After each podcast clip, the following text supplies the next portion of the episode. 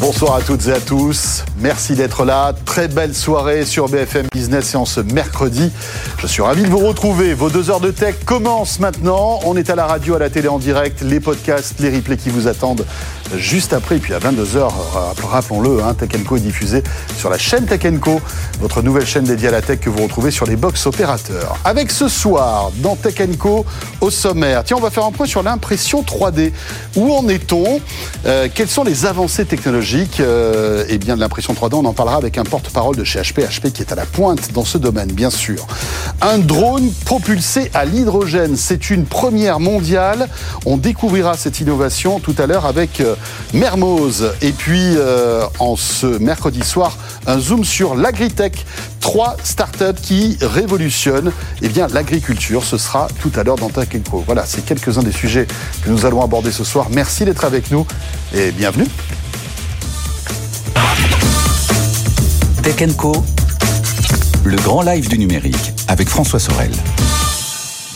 Et l'actu tech de ce mercredi soir, c'est avec Frédéric Simotel. Bonsoir Frédéric. Bonsoir François, bonsoir à tous. Heureux de te retrouver et on va commencer par Microsoft qui, euh, eh bien, a mis un doigt dans, on va dire, ChatGPT et Bing et ça n'a pas l'air de bien se passer, en tout cas comme il le faudrait. Oui, alors ils ont, il y a plusieurs choses. Hein. Ils reconnaissent que leur outil euh, inspiré donc euh, de ChatGPT euh, dans le moteur Bing, hein, euh, intégré dans son moteur de recherche.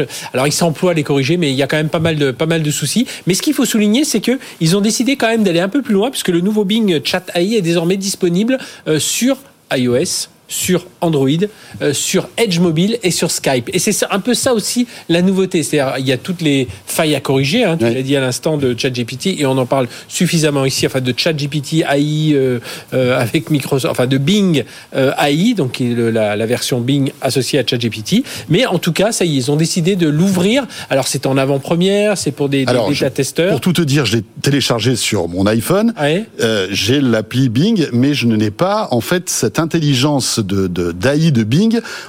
Je suis inscrit et on me dira quand je pourrai l'utiliser. Pour l'instant, ça ne marche pas. C'est hein. pour ça que je dis que c'est des, utilisateurs triés sur le volet. Et voilà. Parce que justement, Je ne suis on- pas VIP chez Bing. on veut avoir les bonnes, euh, enfin, on veut avoir les bons agents conversationnels et en face, on veut avoir les bons utilisateurs conversationnels. On en parle, on en parle beaucoup puisque, vous savez, dans le principe ChatGPT, l'intelligence, elle apprend aussi de dialogue, de l'échange qu'elle va avoir avec l'utilisateur. Donc, du coup, ce sont des gens sélectionnés sur le volet. Alors, pourquoi ils sont allés beaucoup sur le mobile? C'est que, parce que Microsoft, alors même si la part de marché est beaucoup moins importante que Google, ils disent que 64% des recherches aujourd'hui faites sur Bing se font à partir du mobile. Donc, du Oui. coup, on déploie, euh, on déploie Bing. Alors ils le disent, bon, Bing et Edge seront les copilotes euh, du web, parce que ça y est, Microsoft là, ils se sont euh, des, des, des ailes aujourd'hui hein, avec avec tout ça comparé, voilà, avec les autres, avec Chrome et, et, et le et le moteur de recherche Google, hein, qui Attention à l'atterrissage, hein, parce Ouais, que voilà. ça risque d'être un peu là. violent. On en voit qu'il y a quand même elle est des... disponible en avant-première sur Android, Android,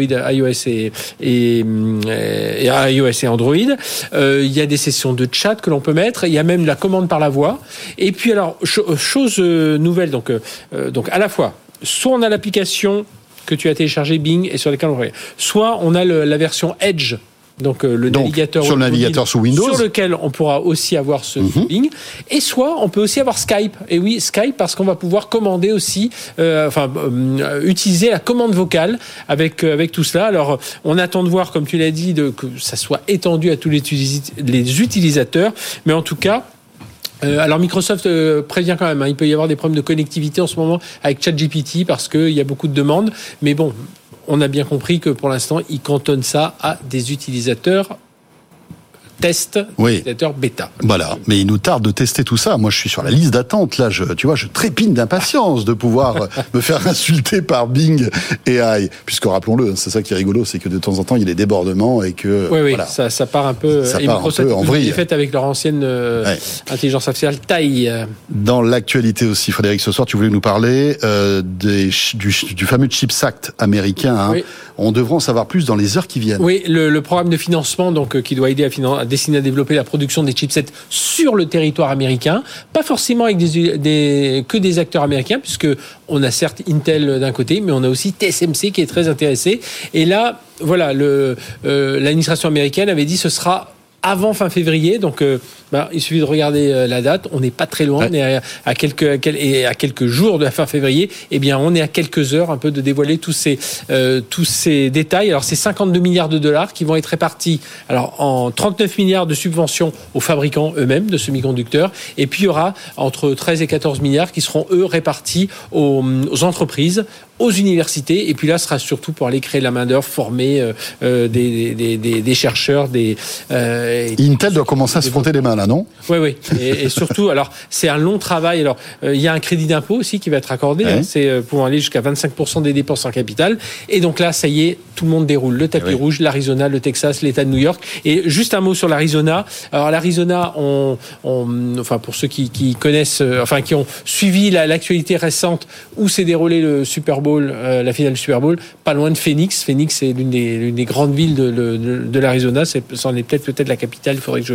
Il y a, il y a Abilene, enfin il y a, il y a, mhm. il y a Phoenix. Et donc ben, là, il y a eu un intense travail de lobbying depuis euh, depuis quasiment une dizaine d'années. Euh, et puis depuis 2017, ça s'est accéléré et on a invité les gens d'Intel et TSMC et on est allé à Taïwan pour négocier tout ça. Et TSMC a mis, enfin Intel a été le premier à mettre 20 milliards sur le euh, sur le, le, le, tapis. Et puis même les dirigeants euh, de hmm. de, de l'État d'Arizona on fait partie du groupe de lobbying qui ont défini les grandes lignes du Chips Act. Donc euh, voilà, ils ont quand même pas mal avancé dans, dans ce domaine. L'Arizona, euh, alors Intel est même allé jusqu'à dépenser 7 milliards de dollars en lobbying hein, pour euh, pouvoir mmh. élaborer tout ça. Donc on va avoir les décisions dans, dans, quelques heures, mais on voit ça se, ça se chiffre en dizaines de milliards de dollars parce que ça c'est les 52 milliards, c'est la subvention. Mais derrière, oui. il y a, il y a tout ce que tu disais, les, crédits d'impôt, etc. Il y a tous les crédits d'impôt, les mmh. aides, et on va vous donner de l'eau, et on va vous construire des autoroutes et des hôpitaux et tout ça mmh. pour vos salariés. C'est une usine, c'est 3000 salariés. Et derrière, il y a euh, euh, bah, tout ce que ça peut apporter en, en emploi à côté. On va suivre ça de près, bien évidemment, on aura l'occasion d'en reparler. Parlons de Tesla maintenant, Frédéric. Tesla qui réduit ses ambitions en Allemagne. La fabrication de batteries dans sa Gigafactory proche de Berlin sera finalement déplacée en partie aux États-Unis. Voilà, c'est une surprise, une nouvelle conséquence de l'IRA qui fait trembler donc la filière électrique européenne. Voici le reportage de Simon Tellenbaum et on revient juste après. Tesla cède aux sirènes de l'IRA. Le groupe confirme vouloir donner la priorité à l'assemblage de cellules de batterie aux États-Unis pour profiter du plan de subvention de l'administration Biden. La fabrication sur le sol américain est une condition pour profiter des crédits d'impôt qui peuvent représenter jusqu'à un tiers du coût de la batterie. Si Tesla assure maintenir en parallèle ses projets de production de batteries dans sa Gigafactory située près de Berlin, la montée en cadence ne sera sans doute pas la même. Tesla a annoncé il y a peu une importante extension de son usine de batterie dans l'état du Nevada. La production sera simplement soutenue par le site de Berlin qui expédiera des composants outre-Atlantique. Ces changements n'auront pas d'impact en termes d'emploi en Allemagne, nuance à ce stade les autorités locales, mais le signal est inquiétant, de Northvolt à Volvo en passant par Panasonic ou Ford, la liste des investissements dans la filière batterie attirée ou en passe d'être attirée aux États-Unis ne cesse de s'allonger. Voilà le reportage de Simon Tenenbaum. Pas facile, hein pas Non, facile, pas facile. Et puis c'est Gigafactory. Bon, on comprend un peu tous les enjeux, pourquoi les Européens cherchent et pourquoi en France aussi on hmm. pousse, pourquoi on a des. Euh, il y a plusieurs projets de Gigafactory en France. Oui, et hein. puis pourquoi on pousse? Il faut davantage pousser même nos startups qui sont. Euh, on a parlé de Vercor, hein, qui, qui, vient de faire son entrée au Next 40. Voilà, il faut vraiment pousser de ce côté-là.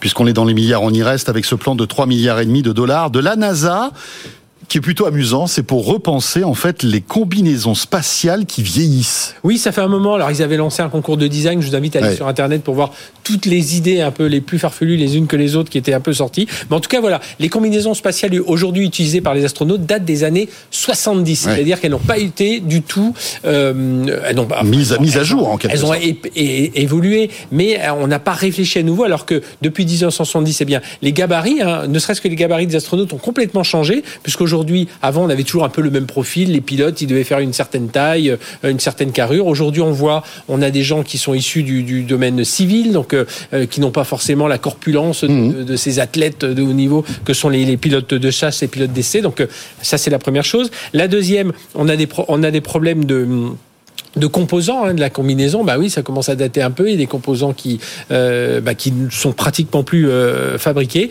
Et puis en raison du manque de financement, bah, la NASA avait plutôt cherché à, recoudre. Hein, c'est plutôt les couturières qui recousaient les, euh, façons, enfin une, façon d'évoquer ça. On était plus dans la petite reprise que dans redesign tout un modèle. Et bien là, ils ont mis 3 milliards et demi sur la table jusqu'en 2034. Les premières combinaisons arriveront en 2026. Et donc il faut tout repenser. Il y aura deux modèles de combinaison. Il y aura le modèle de combinaison qui sera vraiment pour la, et ça c'est Axiom qui a remporté ce contrat, 230 millions de dollars pour des combinaisons qui seront utilisées pour les missions lunaires Artemis hein, Mhm. de, la, NASA. Oui. Et l'autre partie, c'est la Lune. qui a récupéré ça, c'est aux alentours de 100 millions de dollars de contrats. Là, c'est une nouvelle génération de combinaisons. Là, c'est pour la station spatiale internationale. Voilà, donc il y a deux, euh, deux, deux modèles. Et donc, euh, bah, comme je vous l'ai dit, d'ici 2026, on devrait voir apparaître ces nouvelles combinaisons. Voilà, et Elon Musk est sur le coup, justement. Ah bah, il, est en, il est en train de, voilà, de mettre en, au point vu, et de dessiner ses propres combinaisons Oui, spatiales. oui, bah, on l'a vu, hein, on avait vu déjà, euh, les- on avait évoqué, enfin, lorsqu'on a vu Thomas Pesquet, justement, avec ses combinaisons toutes blanches. Voilà, bon, ils vont aller un peu plus loin dans le design, en tout cas. Merci beaucoup, Frédéric. Euh, Qu'est-ce que tu fais à 22h Tu seras avec nous, évidemment, sur BFM Business. Oui, on va parler robots. On va parler robots avec euh, un programme exceptionnel qu'on vous propose ce soir, juste après Tech Co, juste après le journal de 22h. Euh, on s'intéressera un peu à la robotique et avec un focus sur une boîte qui nous fascine. Il s'agit de Boston Dynamics. Vous savez, ces robots à la fois chiens, mais aussi humanoïdes, dont on voit des vidéos sur YouTube parfois qui sont bluffantes. On vous diffusera un d'une vingtaine de minutes qui vous raconte un petit peu l'histoire de Boston Dynamics. Et puis après, un tech et débat. Et j'aurai le plaisir d'animer ce débat avec Anthony Morel et Bruno Maisonnier. Vous savez qui est le, le- l'ex-patron d'Aldébaran et qui est toujours dans la robotique. Il était avec nous hier soir dans Tech Co. Et là, il nous parlera de robots et son, sa vision du robot du futur. Ce sera à partir de 22h sur BFM Business pour ce tech et débat exceptionnel sur Boston euh, Dynam- Dynamics et donc sur les robots.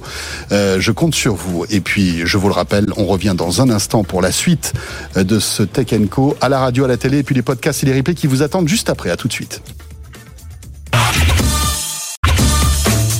Tech Co, le grand live du numérique avec François Sorel. le retour de Tech Co sur BFM Business. On va évoquer un sujet euh, fascinant. Euh, C'est l'impression 3D avec notre invité François Minec. Bonsoir François. Bonsoir François. Vous êtes euh, responsable de la division impression 3D chez HP. Et oui, HP, euh, le géant de l'informatique, à la fois pour le, le grand public, pour les professionnels, le géant aussi de l'impression traditionnelle, euh, voilà, laser, jet d'encre, etc., etc., mais aussi de l'impression 3D. Vous êtes l'un des leaders euh, de- dans le domaine de l'impression 3D au niveau industriel, c'est ça? Euh, Et vous êtes venu justement avec un objet qui a été imprimé en 3D. C'est une paire de lunettes de ski. En plus, c'est d'actualité. Hein. Si vous vous apprêtez à partir en vacances avec, euh, vous nous direz si elles sont confortables. Peut-être pour, pour débuter, François, où en est-on dans le domaine de l'impression 3D aujourd'hui Euh, Qu'est-ce qu'on arrive, qu'est- qu'est- qu'est-ce qu'on maîtrise dans, dans, dans cette activité en termes d'impression? C'est c'est une bonne question. Effectivement, l'impression 3D, euh, je pense que le public a l'idée des, des petites imprimantes de bureau Oui. qui vont faire des petites pièces et, et c'est plus utilisé pour le prototypage. Et en fait, l'impression 3D existe depuis 30 ans à peu près, hein, donc euh, c'est pas nouveau. Mais euh, cette impression 3D s'est développée beaucoup dans les prototypages et petites séries. Et HP s'est lancé dans l'impression 3D un peu plus tard, donc en 2011 avec un projet de R&D. Mhm. Et en 2016, la première imprimante euh, 3D industrielle a été lancée. Et on parle d'imprimantes 3D, donc ce sont des, des grandes euh, des imprimantes de 2 mètres, des, des- vraiment des- pour faire de la production industrielle de série. Voilà, vous êtes euh, donc numéro un sur l'impression 3D plastique industrielle dans le monde, hein, et vous avez déjà imprimé 170 millions de pièces grâce donc à cette technologie et le- la fameuse HP Multijet Fusion euh, depuis son lancement. Et donc voilà, c'est des dizaines, des centaines de millions de pièces. Qu'est-ce qu'on imprime aujourd'hui? Quel type de pièces imprime-t-on? Alors, plus exactement, ce sont nos clients qui ont, qui ont nos imprimantes, qui ont imprimé 160 Oui, bien sûr. millions Enfin, de pièces. grâce à votre technologie. grâce à en notre quelque technologie. Ce qui est aussi impressionnant, c'est de voir que les cinq premières années où on a lancé nos machines, il y a eu 100 millions de pièces imprimées. L'année dernière, 70 millions. Oui, ça. Ça, ça montre une, une accélération. Et euh, donc les, les pièces qui sont imprimées vont dans différents secteurs. Ça peut être dans l'automobile, c'est un secteur euh, qui pourtant les gens pensent impression 3D petite série, mais dans l'automobile, euh, l'impression 3D est de plus en plus utilisée. Mais ça sert dans quel, dans quel domaine précisément? Euh, ça, ça remplace en fait le, le moulage de, de pièces plastiques. C'est au cas par cas pour des, des, on va dire des pièces qui sont peut-être un peu plus rares et qui ne nécessitent pas peut-être de me remettre en, en route en fait tout un moulage, etc. Euh, ça sert à quel type de, de pièces? Euh, eff- effectivement, dans l'automobile, une des pièces, une des, des applications, ça va être pour baisser le poids des pièces. Si on utilise le, le- le design possible sur la 3D, on peut baisser le poids des pièces et du coup, ça a un effet sur le- la consommation. Mais Plus qu'en les moulant et en les, en les fabriquant en plastique de manière traditionnelle? Oui, parce que l'impression 3D permet justement cette liberté de design qui, qui n'est pas permise par les autres euh, fabrications traditionnelles. Mais aussi, on le voit de plus en plus de- dans l'automobile, de petites, de, de petites et moyennes séries, des startups dans le, le- des voitures euh, électriques euh, qui, quand elles se lancent, ne savent pas combien elles vont produire, donc commencent dès le début avec l'impression 3D. Et donc, ils restent euh, l'impression 3D. Quel type de pièces on, imprime en 3D pour un véhicule? C'est des pièces qui sont visibles pour les utilisateurs ou ça va être des pièces qui, euh, qui sont euh, euh, voilà, cachées plus ou moins, qui servent, qui servent à consolider le véhicule? Ça va être plutôt des, des pièces euh, cachées de structure dans le, dans le, Structure, dans le cockpit, pas, pas, Mhm. dans le, pas dans le moteur, mais dans le cockpit.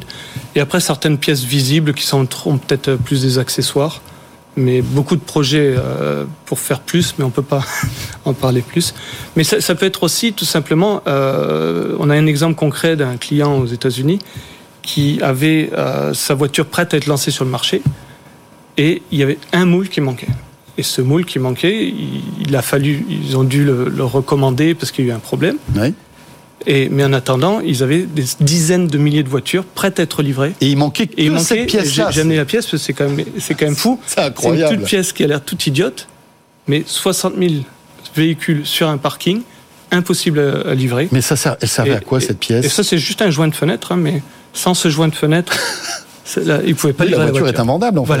C'est incroyable quand Donc, même. ça permet de faire ce qu'on appelle en bon français un bridge production. Voilà. Euh, donc une, une production. En attendant, en après, attendant l'arrivée le- en masse des moule. pièces fabriquées de manière plus Voilà. traditionnelle. François, montrez-nous un petit peu le, cette paire de lunettes de ski que Ah. vous avez apportée.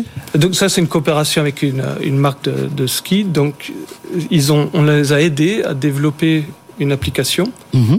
où avec le téléphone, tout simplement, on scanne le visage. On, ça upload le fichier du visage et donc grâce, on a aussi le- développé le software qui permet de transformer le scan du visage dans la pièce là. Et donc deux semaines après, donc j'ai reçu ce masque euh, récemment. Je vais au ski la semaine prochaine avec ce masque. Il a été scanné. En fait, vous avez scanné votre visage.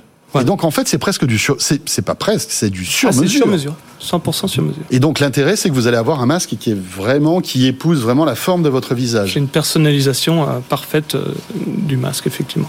Et euh, alors, quel est l'intérêt de ça? Parce qu'en fait, des, des- des lunettes de ski, il en existe, on va dire, en prêt-à-porter, en quelque sorte. C'est plus une, un confort ou c'est un vrai, un vrai intérêt? Dans ce cas-là, c'est un confort, effectivement. C'est aussi un démonstrateur de la technologie. D'accord Mais c'est vrai que l'impression 3D est aussi, euh, est aussi très importante pour tout ce qui est euh, la personnalisation de masse. Et Hmm. un, un exemple qui n'est pas très connu, en fait, mais qui est intéressant, la plus grosse application de l'impression 3D, ce sont les, les, euh, les gouttières euh, or- orthodontiques Oui, oui, transparentes, qui sont en fait Qui permet aux ados, plastique. aux enfants de- de- d'avoir des dents, euh, enfin de recaler de- bien les dents de pour qu'elles puissent. Et pas seulement les ados, c'est aussi les, Oui. les adultes. Et en fait, ces gouttières sont des films qui sont formés Mhm. sur des moules. Donc là, j'en ai apporté un, c'est un, un- un moule. Et donc, euh, ces moules-là, donc pour chaque patient, il faut 40 moules pour les 40 différentes étapes de l'orthodontie. Et donc aujourd'hui, des moules comme ça, euh, sur une machine HP, on en produit environ 700 par jour, sachant qu'il y a beaucoup de gens Oui, donc ça de ça- ça. Voilà. Ce sont des millions de pièces qui sont produites. Oui, en fait, le moule, c'est le négatif de ça, finalement. Voilà. Si j'ai bien compris, hein. c'est ça. Et donc, toutes ces, ces pièces sont toutes différentes les unes des autres. Donc, c'est une production Hmm. Oui. de masse, mais personnalisée. personnalisé, un Voilà. petit peu comme le- le- les lunettes que vous nous avez présentées. Euh, on peut tout imprimer euh, avec euh, donc ces impressions 3D. Alors du plastique bien sûr, mais aussi de la nourriture, du chocolat, euh, des tissus cellulaires aussi. On a reçu euh, il y a pas longtemps une, Mhm. une chercheuse qui travaille là-dessus. Et le métal, alors? Ça s'imprime le métal aussi? Le métal aussi, oui, c'est une technologie de- qui existe depuis quelques années, mais HP vient de lancer donc une nouvelle imprimante euh, 3D métal qui révolutionne un petit peu ce qui avait été fait jusqu'à présent, euh, notamment pour le, le coût par pièce.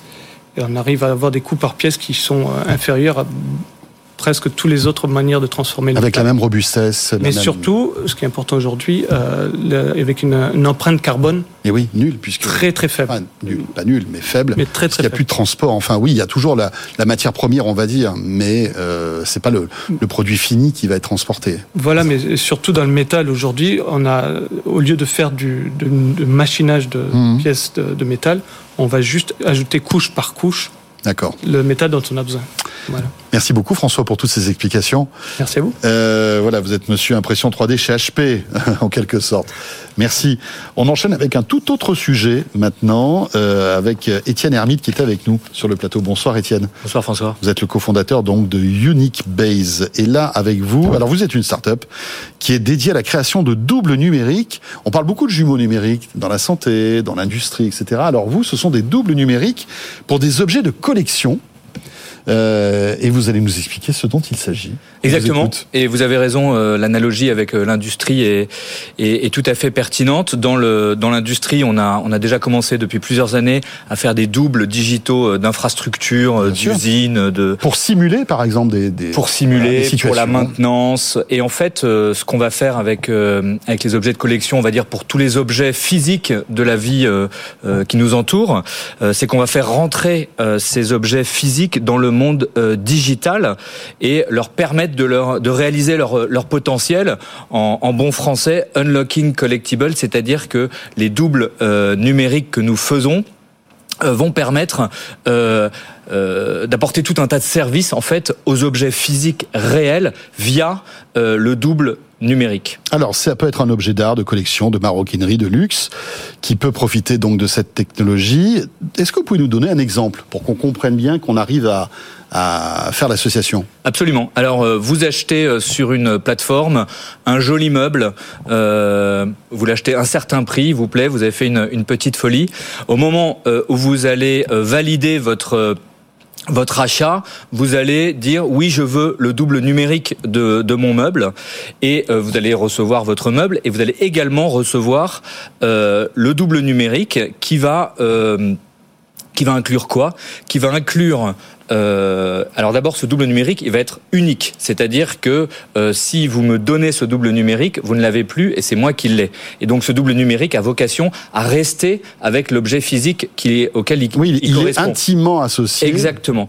Et il est si intimement associé qu'il comporte euh, la preuve de son association unique à l'objet physique. Donc vous pouvez me montrer C'est un certificat d'authenticité. vous pouvez me sorte. montrer dans le double numérique la preuve qu'il s'agit bien de cet objet physique et pas un autre, même si c'est exactement le même. Mhm. Et donc, une, fois que vous avez établi ce lien entre l'objet physique et l'objet numérique, vous ajoutez, euh, ou plutôt euh, le, le- le marchand qui a fait la transaction va rajouter la facture, euh, les certificats d'authenticité, des photos, toutes sortes d'informations qui vont être euh, encapsulées dans un jeton numérique, ce double numérique, qui lui-même sera un être peu la carte d'identité de l'objet, finalement. Exactement. Et cet objet va être euh, mis sur une blockchain euh, et d'une certaine façon, ça va permettre d'horodater euh, cette information, de la rendre inviolable. Et comme vous avez par ailleurs euh, le moyen d'établir la preuve de, de- du lien entre l'objet numérique et l'objet physique, à ce moment-là, ces informations-là, en fait, elles sont là pour toujours, d'une certaine façon, et elles augmentent la confiance que l'on peut avoir dans l'objet. Et le jour où, euh, Ou je veux me séparer de mon petit où meuble. vous voulez vous séparer de votre joli petit Vous me meuble par exemple. et que moi je suis intéressé par vous l'acheter, D'accord. en réalité, les informations euh, que vous avez sur votre objet qui ont été mises au moment de, Hmm. de la création du double numérique, elles sont c'est pas juste vous qui dites euh, j'ai acheté ce meuble de 1500 euros.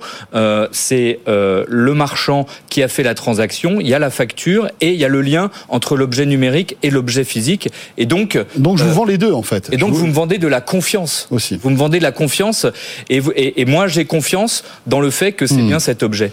Votre actualité, c'est que vous venez de lever 2 millions d'euros. Euh, pour accélérer justement. Euh, à quoi va servir cet argent, Étienne? Alors on a euh, on a on a développé la, la, la, la technologie, une première mmh. version de la solution, la capacité à réaliser le marquage des objets et à créer les doubles numériques. Et l'argent qu'on vient de lever va nous servir à faire à répondre en fait à la demande des différents acteurs à qui on s'adresse, qui sont euh, tous, les professionnels qui réalisent des transactions dans le monde euh, des objets qui ont de la valeur, donc des objets de collection, de la maroquinerie, des accessoires, vous en parliez tout à l'heure, à répondre à cette demande-là et à démarrer des opérations euh, à l'échelle réelle. Eh bien voilà, ça s'appelle Unique Base avec avec euh, un K au milieu. Voilà. Base comme base, voilà tout simplement. Merci beaucoup Étienne Hermite, vous en êtes le cofondateur euh, et vous restez avec nous bientôt 20h30. La suite de Tech Co juste après l'info écho. À tout de suite et merci d'être avec nous. Tech Co décryptage. Et on va parler maintenant eh bien d'un sujet qui euh, voilà dépasse le monde de, la tech. Vous en avez sans doute entendu parler. Peut-on en fait surveiller qui se connecte sur euh, des sites pour adultes? Vous le savez, Aujourd'hui, lorsqu'on va sur un site pour adultes, hein, un site pornographique, euh, dans la plupart du temps, euh, on vous demande de, euh, de, enfin voilà, de cocher sur oui si vous avez plus de 18 ans. Alors effectivement, c'est pas une, une, vérification qui est très très très convaincante, et le gouvernement français essaie de trouver une solution pour vérifier l'âge des personnes qui se connectent à ces sites. non sans mal, hein, bien sûr, parce que la question qu'on peut se poser, c'est est-ce que technologiquement aujourd'hui c'est au point? On va en parler avec Michel Leclerc. Bonsoir Michel. Bonsoir François. Euh, vous êtes avocat associé au cabinet euh, Parallèle Avocat et euh, donc le gouvernement promet de bloquer l'accès aux sites porno pour les mineurs. Hein.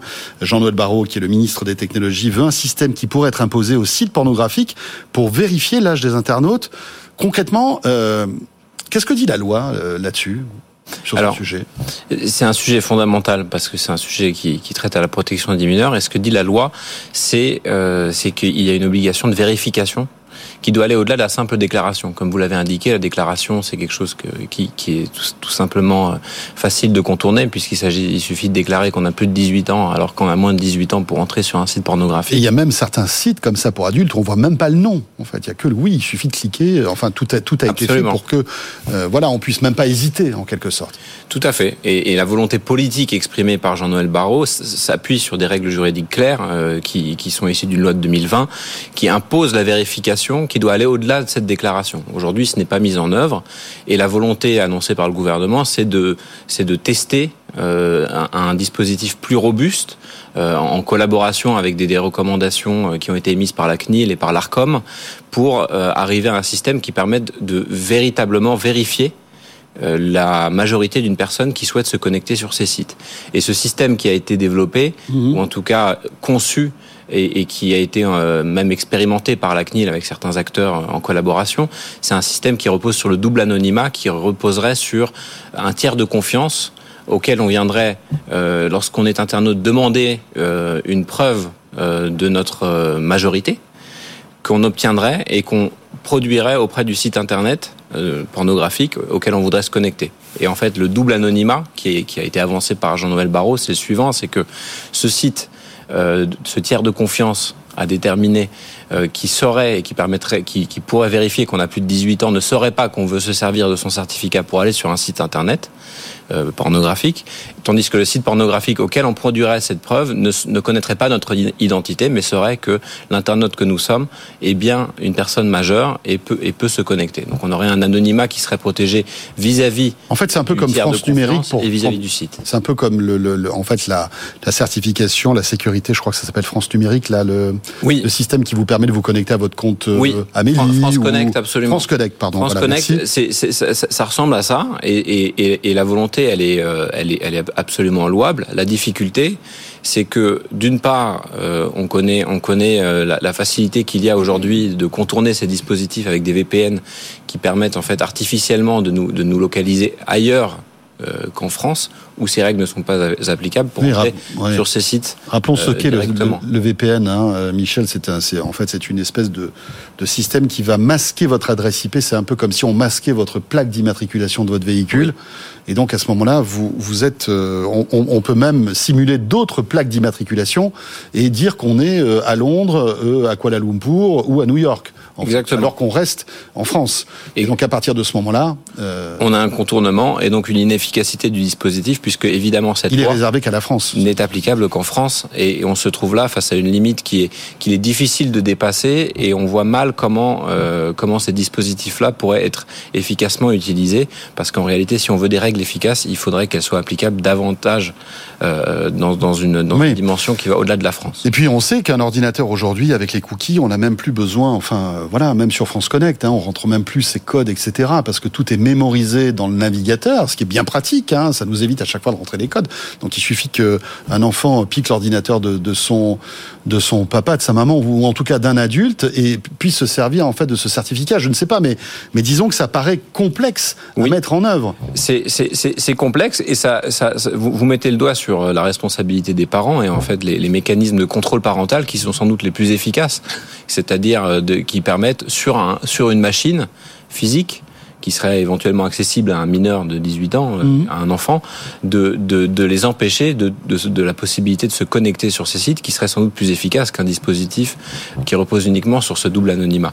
Et, et, et plus généralement, on a là en fait un, un- sujet fondamental euh, lié à la numérisation de nos sociétés et à la participation des mineurs euh, au numérique, c'est que il faut non seulement responsabiliser euh, les acteurs numériques, mais aussi les parents, parce qu'en réalité, euh, c'est un sujet de régulation qui appelle à la fois à la responsabilité individuelle, parentale, mais aussi des acteurs numériques qui parfois n'en font pas pas assez. Mhm. Je pense par exemple à Fortnite qui a dû payer 500 millions d'euros à l'administration américaine en décembre parce que euh, il ne recueillait pas le consentement euh, des parents Oui. euh, vis-à-vis des enfants qui se connectaient à leur jeu et parce que il ne il, il mettait en œuvre des pratiques notamment via des des, des, des dispositifs dans le parcours utilisateur qui Mhm. exposaient les enfants à des risques d'accès à des contenus euh, dangereux. Michel, est-ce qu'il y a des pays qui ont déjà essayé euh, de, de réguler comme ça ces sites internet pour adultes Pas, À ma connaissance, non. pas à ma connaissance. Euh, et et, et, c'est Ça veut- C'est un signe déjà. Ça veut dire que je pense qu'il y a déjà eu des, des, des, initiatives, en tout cas des tests, et ça n'a pas marché. J'ai- J'ai pas connaissance été convaincant. d'initiative euh, nationale. En revanche, euh, ce que ce qu'on voit depuis plusieurs années, depuis deux ans, c'est qu'il y a de plus en plus de décisions, de règlements européens Hmm. qui sont en cours de préparation et de et de et de et de règlements déjà en cours de euh, en cours d'application comme le DSA, qui euh, imposent de plus en plus d'obligations aux acteurs numériques de mieux connaître leurs utilisateurs Mhm. et d'ad- d'a- d'adapter leurs produits, leurs contrats et leur parcours utilisateur aux mineurs pour mieux les protéger, notamment en sécurisant leurs données personnelles. Et c'est sans doute ça la solution, Oui. euh, plutôt que qu'une, disons qu'une qu'une initiative purement nationale qui peut être aisément contournée. Merci beaucoup, Michel, pour euh, tous ces éclaircissements, parce qu'en plus, c'est pas très clair. hein. Euh, voilà, on a déjà du mal à expliquer comment on pourrait sécuriser ces sites, euh, nous identifier. Rappelons que vous êtes avocat associé au cabinet Parallèle Avocat. Et vous restez avec nous, on revient dans un instant pour la suite de ce Tech Co. Tout autre sujet, maintenant on va parler de drones dans quelques minutes avec le premier vol réussi pour Mermoz, un drone qui été propulsé à l'hydrogène. On en parle dans une minute, à tout de suite. Tech Co, le grand live du numérique avec François Sorel. Et j'accueille sur le plateau de Tech Co Christophe Adonis. Bonsoir Christophe. Bonsoir. Vous êtes responsable des partenariats industriels de l'ISAE Supaéro euh, et vous êtes là pour nous parler de ce premier essai en vol réussi pour un drone qui s'appelle Mermoz et qui a été propulsé à l'hydrogène. On va parler de la décarbonation euh, de l'aérien. Vous savez que c'est un- l'un des enjeux de ces prochaines années ou de ces prochaines dizaines d'années. Christophe, avant tout, présentez-nous s'il vous plaît l'ISAE Supaéro. De quoi s'agit-il? Très bien. Donc face euh, face aux, aux enjeux de la de la transition euh, climatique euh, du secteur aérien, l'ISAE Super donc est un, établissement d'enseignement supérieur et de la recherche, développe un drone à, à hydrogène liquide. Donc vous avez plusieurs projets comme ça chez ISAE Supaéro On a plusieurs, oui, bien sûr. On a plusieurs axes de recherche. D'accord. Donc, euh, on est assez connu pour le pour notre école d'ingénieurs. Oui. On forme 1700 euh, euh, ingénieurs par an Vous êtes basé où? À Toulouse, À Toulouse, évidemment, l'aéronautique, la capitale de l'aéronautique. qui est un peu le berceau de, de tout ça. Tout à fait. Et adossé à cette école, il y a un laboratoire de recherche qui compte 200 enseignants-chercheurs qui travaillent sur les problématiques de l'aérospatiale. D'accord. Et donc, vous vous êtes dit, on va pas commencer tout de suite par faire un, Airbus à 350 à l'hydrogène. Hein. On va commencer étape par étape. Et la première étape, c'est donc ce drone Mermoz. Est-ce que vous pouvez, alors si vous êtes avec nous à la télé, on le voit derrière moi. hein, il est, il est euh, très sympathique. C'est quand même un beau bébé. Hein. C'est pas un petit drone DJI. Hein. Euh, quelle est sa taille? Quel est son poids? Et euh, et, et surtout, pourquoi avez-vous choisi ce, ce, ce, ce, modèle exactement En tout cas, cette, cette échelle? Oui, peut-être qu'on peut parler un petit peu du, du défi Mermoz. Donc, Ah oui, bien l'objectif, sûr. euh, L'objectif ultime de, de ce projet à droite Mermoz. Donc le défi Mermoz, c'est euh, c'est euh, donc comme son nom l'indique, euh, il fait référence au, à Jean Mermoz qui euh, en 1930, les 12 et 13 mai, a traversé euh, l'Atlantique en partant de, euh, de Saint-Louis à- au Sénégal et il a il est sur un hydravion donc de l'Ateco Air Ouais. et il a atterri euh, 3000 km plus loin à Natal au Brésil. Donc c'est le point, enfin c'est le- le- l'un des points les plus proches entre les deux continents, j'imagine. Ça, oui. C'est ça. Hein Mais c'est quand même 3000 kilomètres. C'est ça. Donc il y C'était a un pas mal. enjeu, un enjeu technologique qui est assez important. Ouais. Donc comme on le voit euh, là, l'idée ce sera de, euh, de traverser l'océan Atlantique avec un, un aéronef de ce type-là, à hydrogène liquide. Donc comme on le voit là, euh, il a de- une grande envergure par rapport à, à- à sa taille, donc Mhm. 4 mètres.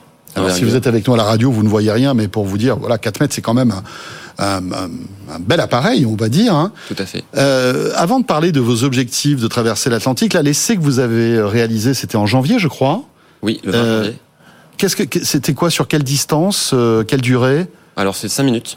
5 minutes. À hydrogène ah oui, on va pas traverser encore l'Atlantique là. Là, Non. c'était un petit test. Donc l'idée c'est de, euh, en fait, ce qui est très important, c'est qu'on travaille sur ce projet-là depuis 2018 euh, avec H3 Dynamics notamment. Euh, et l'idée c'est de, c'est une phase exploratoire, préparatoire à, euh, à, à ce défi là qu'on qu'on cherche à, à atteindre relever en, en 2025. Et donc en 2000, Alors excusez-moi, 2025, quel est votre objectif? Le défi Mermoz, la traversée de l'Atlantique. Ah, carrément, d'accord. Oui, Ok, c'est demain, hein, 2025. C'est ça, oui. Vous allez passer de 5 minutes en 2023 à plusieurs heures en 2025. Oui. On est d'accord. C'est très ambitieux. Mais il faut être ambitieux, bravo, c'est très bien. Mais l'idée, c'est quand même de- d'être euh, vraiment sur une approche pratique. Donc pas sur une théorie, euh, une théorie de de- d'aérologie euh, ou de, de, de mise en de de- de- d'hydrogène liquide. L'idée, c'est de vraiment de partir de la, de tester des choses, de tester le produit. Et donc, on commence avec ce avec ce succès, hein, ce premier vol. euh, Donc 5 Hydrogène minutes, c'est quand même 5 minutes, c'est-à-dire qu'il a, il a pris de l'altitude, il a fait un petit tour, et puis il a décollé, il a réatterri.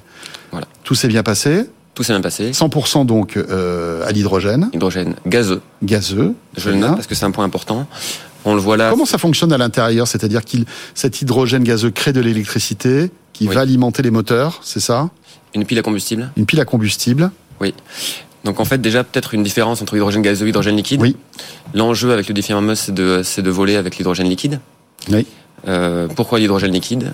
Parce que euh, ça permet de, euh, de multiplier par 3,4 le- l'élongation, donc la trajectoire parcourue maximale de, de l'aéronef. D'accord. On passerait de donc pour la, le- le- la cuve dont il est question, euh, 6 litres, de 800 km à hydrogène gazeux à euh, 3200 km à Oui, hydrogène parce que liquide. en fait, dans, en, en- en liquide, il est beaucoup plus concentré, c'est ça, l'hydrogène. Oui. Pour schématiser. hein. Oui, oui, c'est ça, oui. D'accord. Euh, donc, on commence avec ce, ce drone. L'idée, c'est de petit à petit monter euh, en puissance. Tout à fait. Si vous réussissez cette, euh, cet essai donc en 2025, la prochaine étape, c'est quoi? C'est de, de, de, de fabriquer un, un aéronef plus grand, c'est ça? Alors voilà, l'idée c'est de pouvoir transférer les connaissances que l'on a acquises pendant le euh, pendant l'élaboration de, de ce Mhm. projet, et le transférer sur des aéronefs plus grands, Et à terme, transporter des passagers. probablement. oui. Il y a déjà des essais hein, qui sont faits, non Je crois? Il y a plusieurs émanations euh, dans le dans le monde entier, donc euh, aux États-Unis, euh, en Corée, en Chine, D'accord. aux Pays-Bas aussi. C'est pas pour tout de suite, en revanche. Est-ce qu'on sera, la- l'aérien aura une période, on va dire, hybride, en quelque sorte, avec des carburants verts et de l'électricité? On parle beaucoup de ce type de, de choses. Oui. Vous y croyez, vous, ou C'est pas très compliqué de faire de l'hybride avec de l'hydrogène. Ouais. C'est euh, c'est c'est des chaînes qui sont complètement différentes, des chaînes énergétiques qui sont Ah, complètement différentes. Donc c'est compliqué de faire cohabiter les deux, euh, à la fois le thermique et l'hydrogène. Par Très contre, l'hydrogène liquide, voilà, un vrai, euh, Hmm. un vrai, euh, Un vrai atout. défi à, à Ouais. relever et un vrai atout qui est de pouvoir euh, garder une, une distance honorable sur des, euh, sur des, euh, sur ce type de défi. Et rappelons, zéro pollution. Hein, là. Alors zéro pollution, zéro émission de CO2 Zéro pendant le émission vol. de CO2 ouais, pendant le vol. Ouais. Oui. C'est impressionnant. Ça génère de, de l'eau, H2O. C'est ça. Merci beaucoup Christophe pour euh, ce joli projet. Alors on en est aux prémices, hein, mais voilà, ce vol a été a été une réussite. C'était en janvier dernier. Euh, objectif 2025. Vous viendrez nous en parler lorsque vous aurez réussi cette traversée de l'Atlantique, comme Jean Mermoz. Euh, merci beaucoup Christophe, responsable donc des partenariats industriels de l'ISAE Supa Hero. Merci Et à tout de suite, alors on va pas y aller euh, en avion, hein, directement grâce à la technologie, direction New York pour retrouver Sabrina Cagliozzi. Tech Co. What's up New York? Bonsoir Sabrina, Bonsoir François. ravi de te retrouver en ce mercredi soir Sabrina. Et on va parler, on va parler de Scoot, tiens maintenant, également. qui décroche 12 millions de dollars pour injecter de la personnalisation Ouais. dans la visioconférence. Scoot donc.